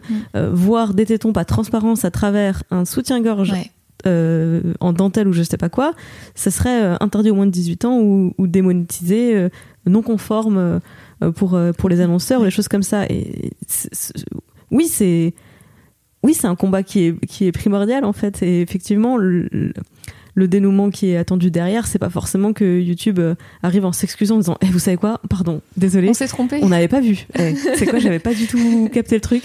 pardon. Non, effectivement, c'est c'est logique qu'il fonctionne comme ça parce que la société fonctionne comme ça. Et au bout d'un moment, bah, c'est par des mouvements comme euh, Mon corps sur YouTube qu'on arrive à démontrer, à mettre la société en face de son double standard et de venir dire à quel point c'est pas logique? Avez-vous remarqué? Et puis euh, il y a des humains euh, derrière YouTube. Et donc en faisant changer les mentalités et en faisant monter ce sujet dans la société, on touche aussi ces humains-là qui n'avaient peut-être pas désobéi justement à cette, règle auparavant. Et euh, moi, je me dis que si euh, à, chaque fois euh, à chaque fois que j'ai vu des tweets euh, popper avec euh, mon corps, euh, avec le hashtag mon corps sur YouTube, à chaque fois que YouTube a été contacté par des journalistes pour avoir une réponse à nos accusations, mais j'étais au top de ma vie parce que je me disais on est en train de les faire chier et peut-être que la personne la, personne qui est responsable de la presse chez YouTube là euh, qui arrête pas de répondre à, des coups de fil euh, potentiellement euh, ça, va je sais pas est-ce que ça va la faire réfléchir? Est-ce que les, équipes de YouTube je, suis persuadée que les équipes de, du YouTube Space à Paris sont qui notamment portent le programme Elles font YouTube sont très sensibles à cette question-là parce qu'elles accompagnent des femmes aussi qui montrent leur corps sur YouTube. Puis il y a non seulement la question du double standard, mais en plus il y a des vidéos qui sont démonétisées. Mais par, enfin, j'ai vu une vidéo d'une meuf qui euh, imitait un chat. Elle a été démonétisée parce que son décolleté était trop profond. Ouais, j'ai envie de leur envoyer une vidéo de Leslie Green qui date de 2012, je pense, où elle, euh, même avant ça, parce que c'est, elle a des vieilles vidéos, et euh, elle fait une vidéo sur euh, ses, ses épaules. Un truc, le titre, je crois que c'est On parle de mes épaules, je sais pas quoi. Elle a Et en guiche, fait, hein. C'est une, métaphore pour elle. C'est ça, évidemment. Donc, elle s'est foutue du, du, du scotch, du gros scotch Ouais. de déménagement sur, sa, sur son décolleté. Et elle fait toute sa vidéo où elle, où elle remplace, où elle lit des commentaires, ou met en scène des situations, où on lui fait des remarques sur sur ses, ses épaules. et donc ça montre à quel point c'est débile puisque c'est euh, mon- et désolé j'arrive pas à écouter ta vidéo parce que je suis trop focus sur tes épaules et la, la chute de la vidéo c'est juste elle a enlevé son scotch et elle fait une tête face cam qui fait on peut parler d'autre chose là c'est bon vous avez Ouais. Elle ça date ça, date d'il y a d'il y a ouais, il y a plus il y a 10 ans environ Ouais, quoi. parce que le sujet est pas nouveau, hein, de toute façon. Mais là, j'ai appris que euh, par une euh, créatrice que, qui est dans des groupes Facebook de mamans, que sur Facebook, euh, elle, elle rencontrait euh, le, même problème avec euh, les photos d'allaitement ou les photos d'accouchement. Et apparemment, Facebook aurait modifié sa politique vis-à-vis de ces photos-là. Et maintenant, dans, ton, dans ta timeline, tu vois des photos de mères qui allaitent parce qu'elles ont réussi à mener le combat auprès de, la firme en faisant comprendre que le- les, les- les seins des femmes ne sont pas des, nécessairement des objets sexualisés, en fait. incroyable Incroyable. Et moi, je me dis, si Facebook a bougé là-dessus, Ouais. pourquoi YouTube ne bougerait pas là-dessus? Effectivement breaking news euh, puisque cet article a été publié ce matin euh, bien. signé par euh, Mimi. Instagram permet désormais de poster des photos où on voit des tétons de femmes. Euh, Alors, il le permettait déjà sur certaines photos artistiques. C'est juste qu'encore une fois, il faut passer la censure du, du robot qui Mhm. automatiquement voit un téton et le censure.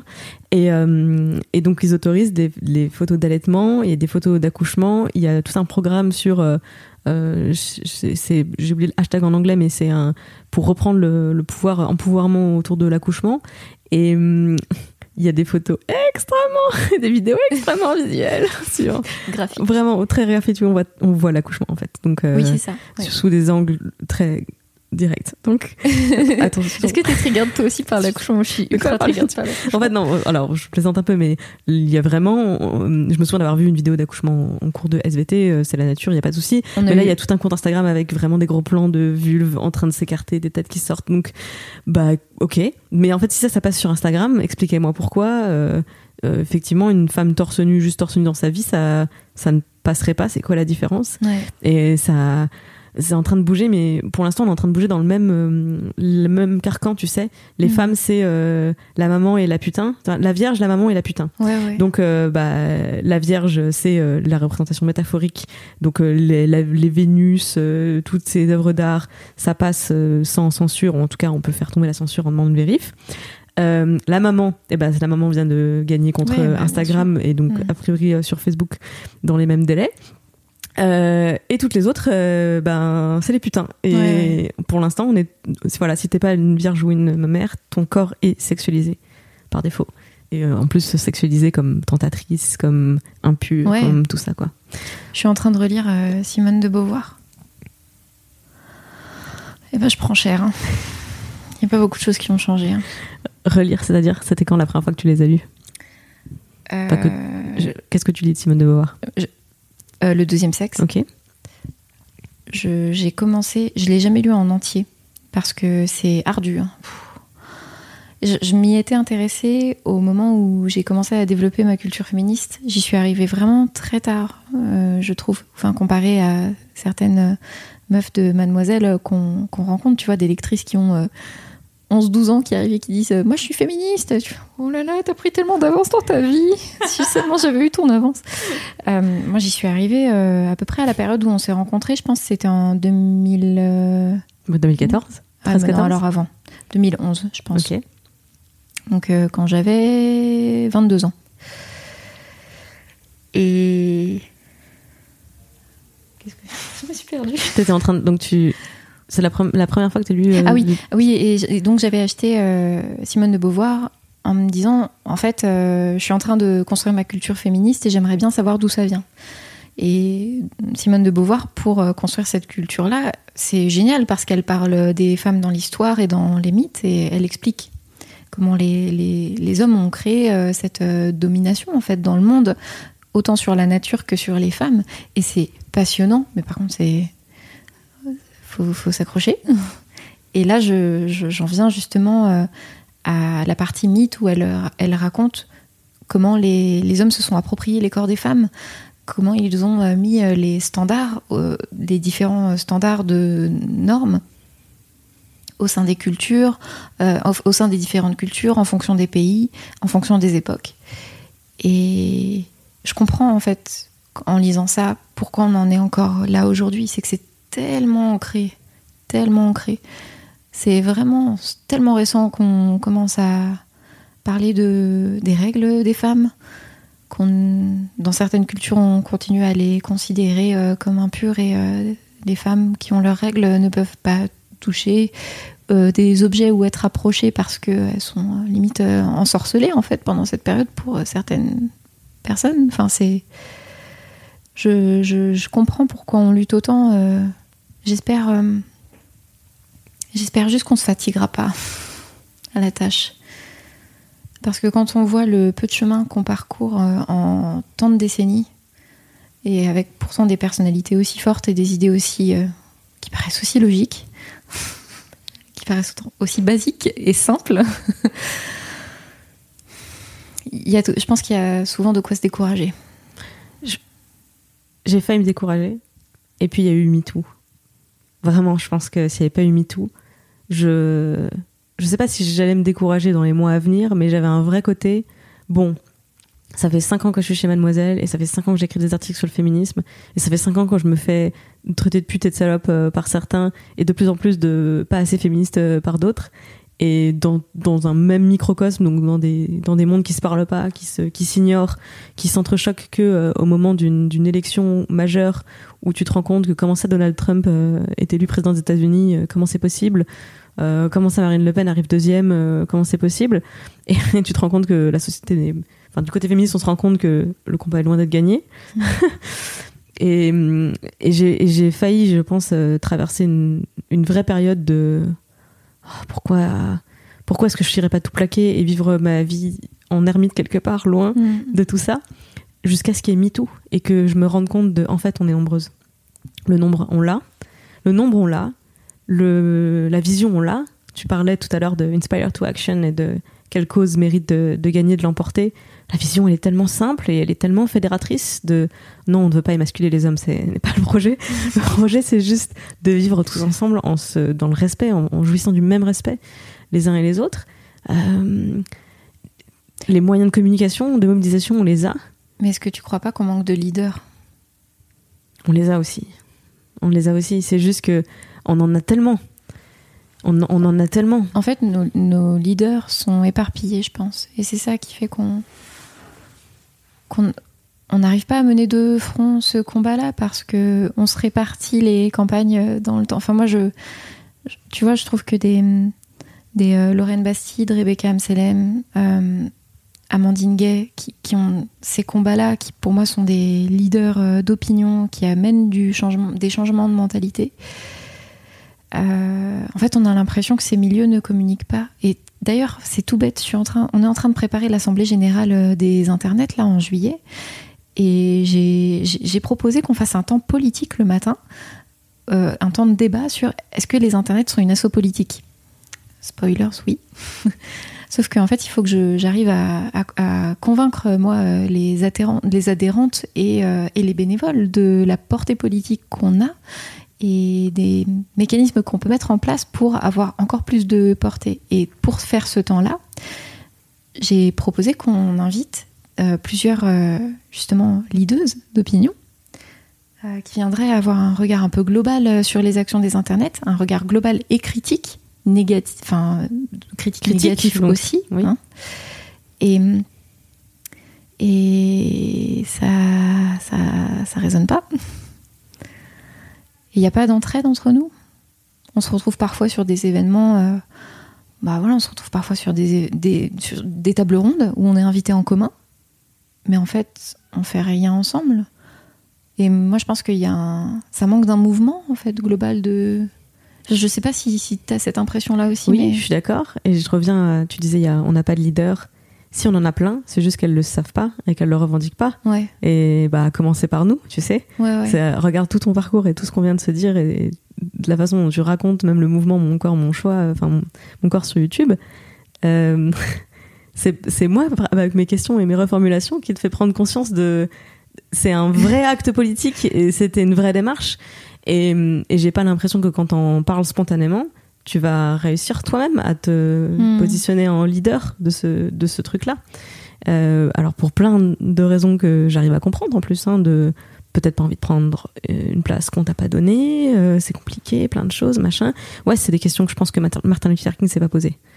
Je pense qu'il s'est pas posé la question de savoir s'il parlait à la place de quelqu'un d'autre ou s'il était légitime à, à, à faire ce qu'il a fait, à dire ce qu'il avait à dire, quoi. Et je pense que côté femme, on se pose beaucoup trop ces questions. Ouais, c'est clair. D'ailleurs, c'est une des questions que tu as rajoutées. C'est bien, je vais te la poser du coup. Tu as rajouté la première fois que tu t'es senti légitime. C'était quand? Je voulais parler de quoi déjà? Je crois que c'est. euh, je crois que c'est quand. Je je crois que c'est quand. Quand j'ai lancé. Oui, ça y est, je l'ai. C'est c'est- c'est quand j'ai lancé les internets. Il y a, il y a deux ans. Euh, quand. Donc attends, excuse-moi, tu as 28 ans, tu t'engages dans l'associatif depuis quel âge environ?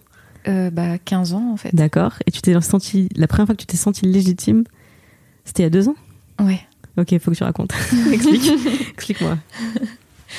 Il y a beaucoup d'années qui passent dans une phase spatio-temporelle. Ça va pas te plaire. Moi, je ne juge pas. Je ne juge pas. En fait, je me suis jamais, je crois que je me suis jamais posé la question de est-ce que je me sens légitime euh, à ce moment-là ou pas. Mais euh, c'est en, construisant ma culture euh, féministe que j'ai fini par y arriver. Et il y, a, deux ans, je me suis sentie légitime à, je, me suis sentie légitime quand j'ai lancé les internets parce que j'avais le bagage associatif qui me permettait de, de regrouper un collectif, de fédérer des gens. J'avais le, les skills en communication et en wording pour les emmener avec moi dans la cause. Pourquoi tu rigoles Parce que parce qu'en fait, je faisais que me que me rassurer. j'avais besoin de, de me rassurer et de me euh, j'avais besoin d'être euh, euh, comment dire de me sentir experte. Tu sais, en fait, ce qui nous retient souvent, c'est qu'on se dit je suis pas légitime parce que je suis pas experte de tel truc et donc je vais pas arriver à le faire. Et je pense que les internets, je l'ai un petit peu euh, pris comme ça, alors que en fait, je l'ai pas. Pourtant, j'étais pas du tout experte de, YouTube. Je fais moi-même pas de vidéos.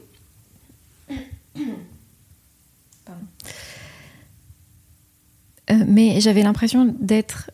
euh, Enfin, quand j'ai senti que j'étais assez experte dans le fait de monter un collectif, là, je me suis sentie légitime. Mais, mais oui, c'est tard. C'est ultra tard pour se sentir légitime. Et c'est pour ça que je suis d'autant plus contente quand, quand, comme je te le disais, des meufs de 11-12 ans disent euh, Moi, je sais ce que je veux dans la vie, je sais que je suis féministe, je sais que je suis ambitieuse. Je Oh, Ouais, vraiment, euh, tu vas te poser plein de questions que moi, je me suis jamais posées auparavant. Tu vas lever énormément de freins que la société m'a mis, que j'ai pas, j'avais pas identifié jusque-là. Et notamment cette question de la légitimité, qui a en plus, qui est tellement importante pour avoir confiance en soi et en ce qu'on fait. Et qui est effectivement une question que les mecs se posent absolument. Enfin, pardon, non. Qui est effectivement une question que les mecs se posent moins. Oui, c'est vrai, on les.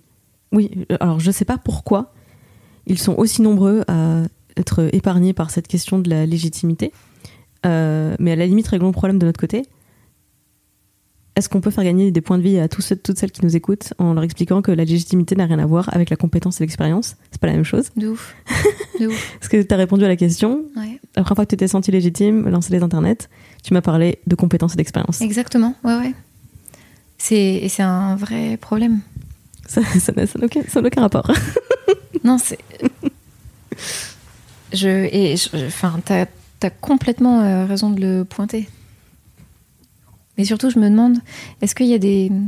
Est-ce y a des choses que je me suis empêchée de faire parce que je me sentais pas légitime de les faire? Tu te poses souvent la question de qu'est-ce que. Enfin, en tout cas, moi, en ce moment, je me pose souvent la question de qu'est-ce que je, je ne fais pas parce que j'ai peur de le faire? Et la deuxième question aussi, c'est que- qu'est-ce que je ne fais pas parce que j'ai l'impression de ne pas être légitime de le faire?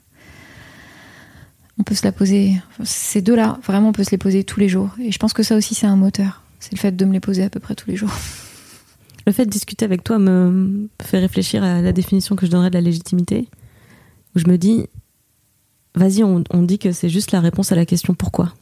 Pourquoi je fais ça Ouais. Parce qu'en fait, imagine, je veux devenir euh, rédactrice en chef de Mademoiselle. Situation totalement fictive.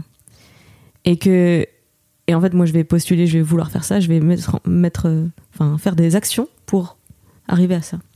Et un jour, quelqu'un me dit, euh, mais t'es pas légitime, euh, t'es pas légitime à, à- à prétendre à, à ce poste. La réponse à la question que la personne ne pose pas, mais qui est sous-entendue, c'est pourquoi tu vas faire ça, tu vois? Hmm. Qu'est-ce qui te, qu'est-ce qui te prend d'aller, d'aller, d'aller demander ce poste, de vouloir faire ça? Donc si moi, pour moi-même, j'ai répondu à cette question et j'ai répondu, euh, je veux être rédac chef de Mademoiselle parce que voilà la vision que j'ai, voilà la mission que je me donne, que j'ai envie de, ce que j'ai envie de faire. Enfin, il y a qu'une seule personne qui peut venir me dire euh, des autres pas légitimes pour ce poste, c'est le patron de Mademoiselle. Et toutes les autres personnes, dans ma tête, ça va, je vais les retourner en fait. Je vais me dire, euh, mais, mais qui est cette personne pour me, pour me nier ma légitimité à prétendre à ce poste? Tu vois ce que je veux dire? Ouais, carrément. Mais je trouve que c'est même une, une question qu'on devrait se poser sur les sujets. Pourquoi je fais ça? Pourquoi je fais pas ça? On, opère des changements de vie euh, très différents quand on commence à se poser cette question-là, je crois. Et on nous apprend pas assez à le faire, se demander. Et je, pense que ça, amène aussi des,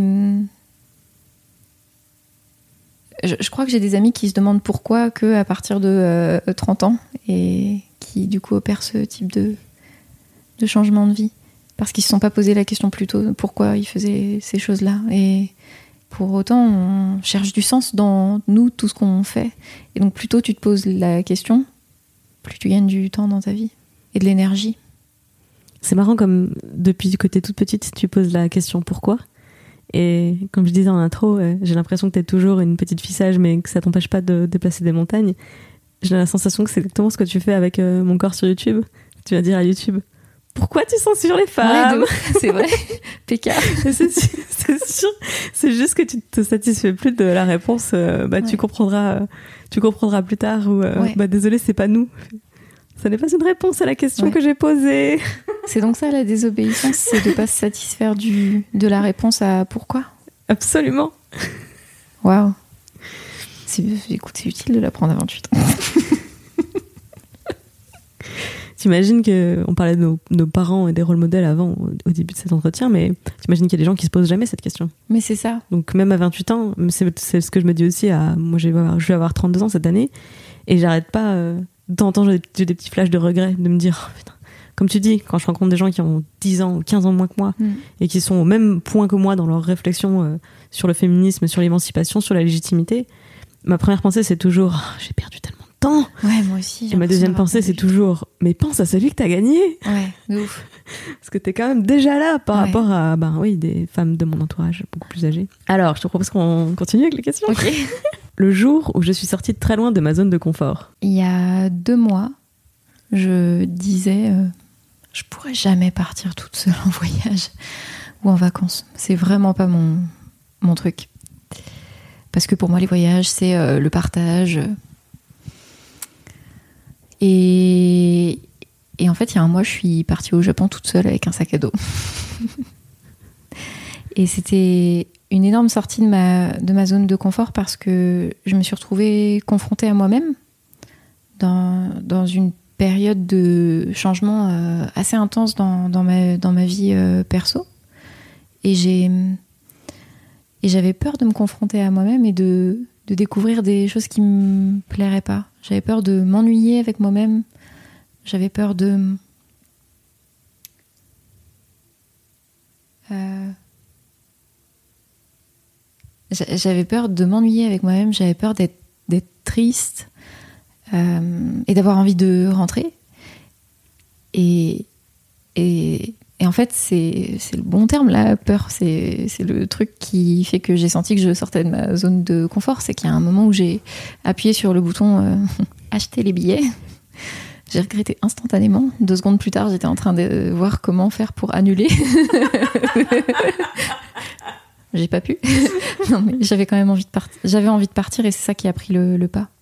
Mais ouais, c'est à ce moment-là, en fait, que, que j'ai eu. Je crois que ça a été la plus grosse sortie de ma zone de confort dans ma vie, dans ma vie perso. Et ça a été tellement libérateur.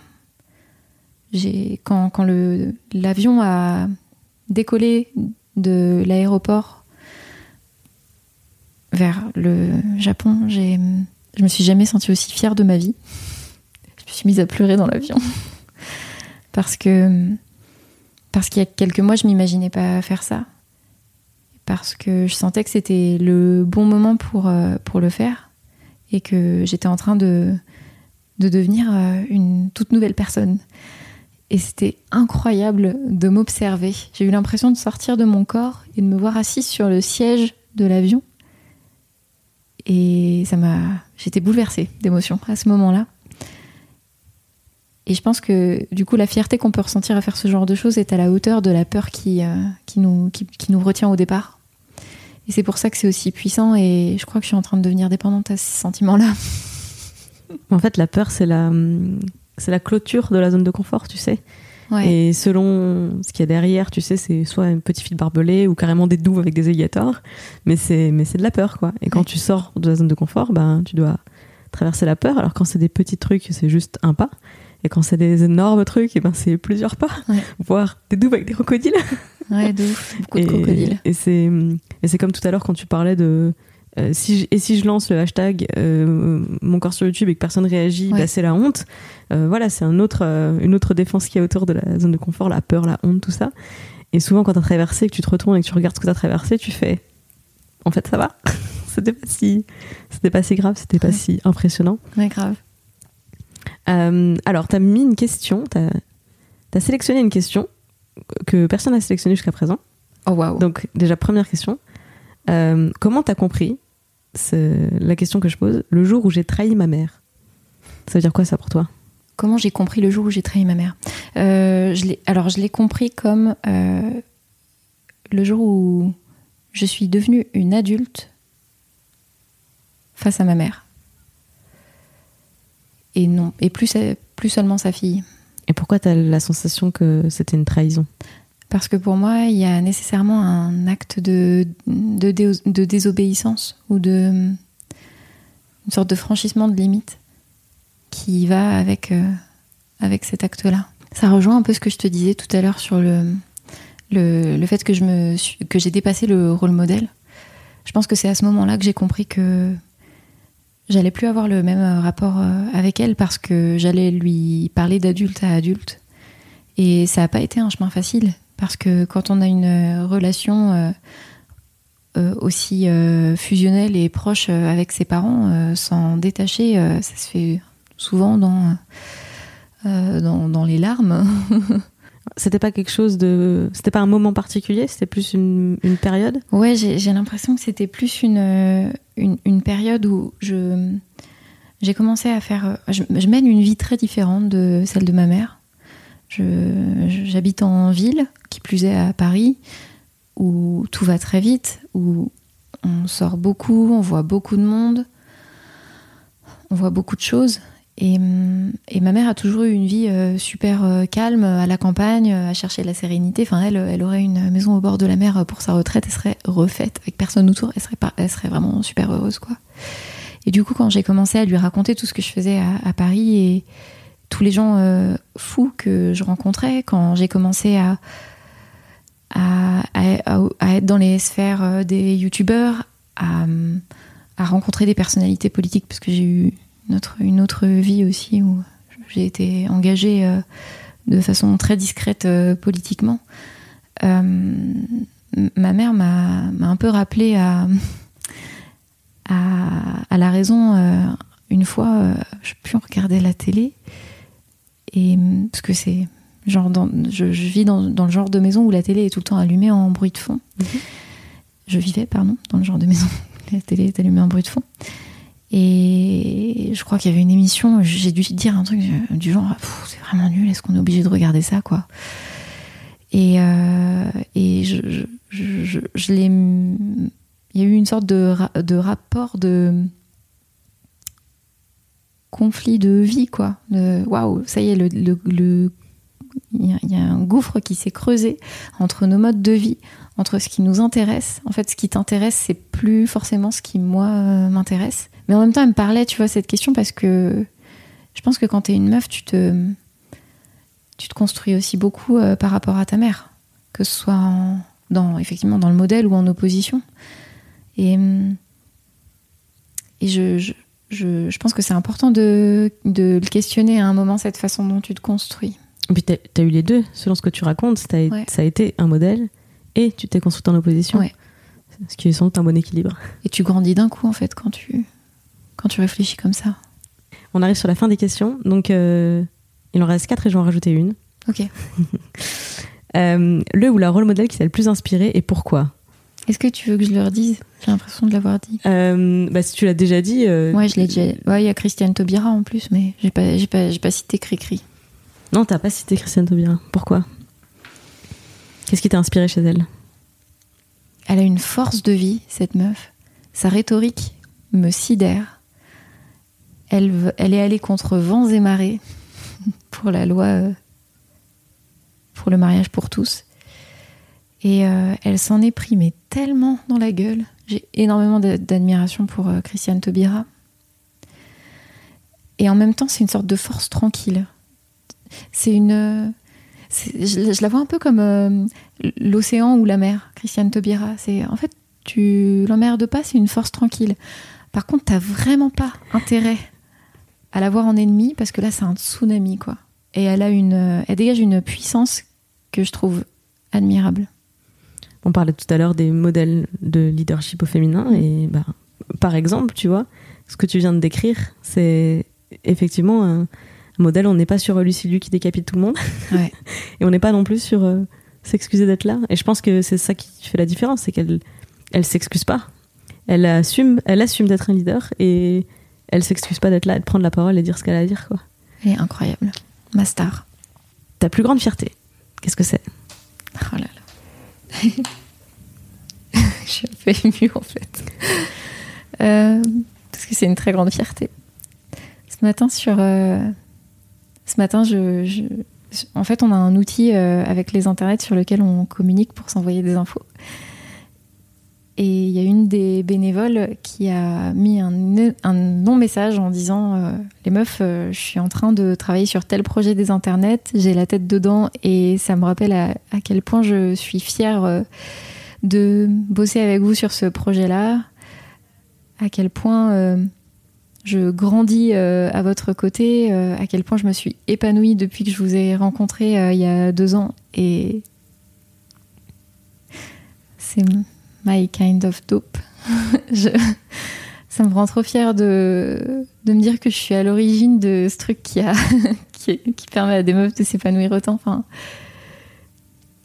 euh, je, fais, je fais ça pour ça, quoi. Je, bien sûr, il y a les meufs qui bénéficient de nos projets, mais quand en plus, elles, les, les bénévoles ont l'impression de grandir avec le projet et euh, de mener la vie qu'elles ont envie de mener, ça.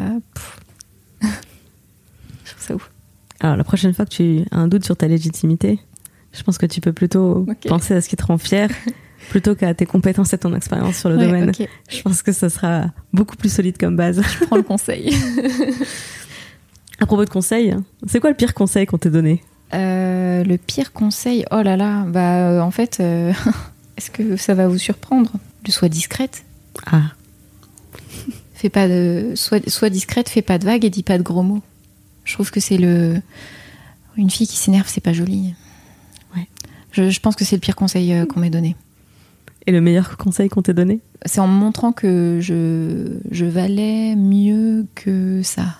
J'avais une. euh, Quand j'étais dans le journal euh, du lycée, on avait une documentaliste qui nous filait un coup de main sur, sur le, le journal, mais sans en être responsable.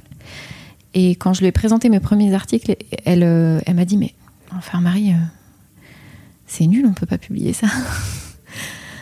Et elle m'a tellement secouée en me disant ça. Elle m'a dit je sais que tu peux faire bien mieux que ça. Donc, on ne publiera pas tant que t'en seras pas fier. Et elle m'a donné le conseil de ma vie, en fait, ce jour-là, quand elle m'a dit Marie, tu peux faire beaucoup mieux que ça. Alors que euh, la première remarque était plutôt négative. Mais euh, je pense que parfois, il faut aussi se, se faire rentrer dedans pour euh, prendre la mesure des, des conseils qu'on nous donne, et celui-ci a été le meilleur. La dernière question que tu as choisie, c'est c'est quoi ton espoir le plus fort? Je crois que mon plus grand espoir, c'est que demain les internets n'existent plus et que je m'ennuie Pourquoi? Parce qu'on aura atteint l'égalité, Yes. parce qu'on n'aura plus besoin de se battre pour ça. C'est ça mon plus grand espoir. C'est que demain on n'ait plus besoin des, que des assos euh, mènent des combats ou, ou des causes euh, parce que euh, tout ça se sera résolu au sein de la société. C'est un, un bel idéal. et j'y vais goutte par goutte. Je mets ma petite. euh, mon, grain de sel dans l'océan. Merci beaucoup Marie. Merci. C'était passionnant. Ah je suis trop contente. J'étais trop stressée et je suis tellement, je me sens tellement honorée d'avoir fait ça avec toi. Est-ce que tu doutais vraiment de, du fait que tu serais une, une bonne invitée pour le podcast? Mais bien, bien sûr, Mais pourquoi? Parce que je, parce que j'ai tellement d'admiration pour celles qui sont passées euh, avant moi, parce que j'ai tellement d'admiration pour toi. Et je, en fait, vous êtes des, des idéaux que j'essaie d'atteindre aussi. Vous êtes des rôles modèles que j'essaie d'atteindre. Et donc me retrouver sur le même canapé, je me dis waouh, quelle est ma vie? Tu sais, je pense, que c'est, je pense que c'est ça la clé. Je pense qu'on arrivera à faire vraiment progresser les femmes, la condition des femmes en général, quand on prendra toute conscience qu'on a ce pouvoir, Mm. qu'on a ce pouvoir de. Nous-mêmes, on a un pouvoir déjà. Et en plus, si on se coordonne un petit peu, si on bosse ensemble un petit peu, si on développe la solidarité entre nous, mais on va tout défoncer. Déjà, on, on a le nombre, encore une fois, on est 51%. Ouais. D'où est-ce qu'on se fait bolosser par, par les hommes alors qu'on est la majorité, tu vois? Viens, on y va là. Allez, c'est parti. Excusez-nous pour cette, entre... enfin, cette conclusion un peu euh, rapide, mais euh, on a du travail. hein. On, va, Oui. on va défoncer le patriarcat. que ça, juste ça. Allez, c'est parti. Sois gentil, dis merci, fais un bisou. C'est terminé pour cette semaine. Merci beaucoup d'avoir écouté jusqu'au bout. Si ça t'a plu, n'hésite pas à mettre 5 étoiles sur iTunes et un commentaire sympa. Ça fait toujours plaisir. Je m'appelle Clémence Bodoc et je te donne rendez-vous chaque jeudi sur mademoiselle.com pour un nouvel épisode de Sois gentil, dis merci, fais un bisou.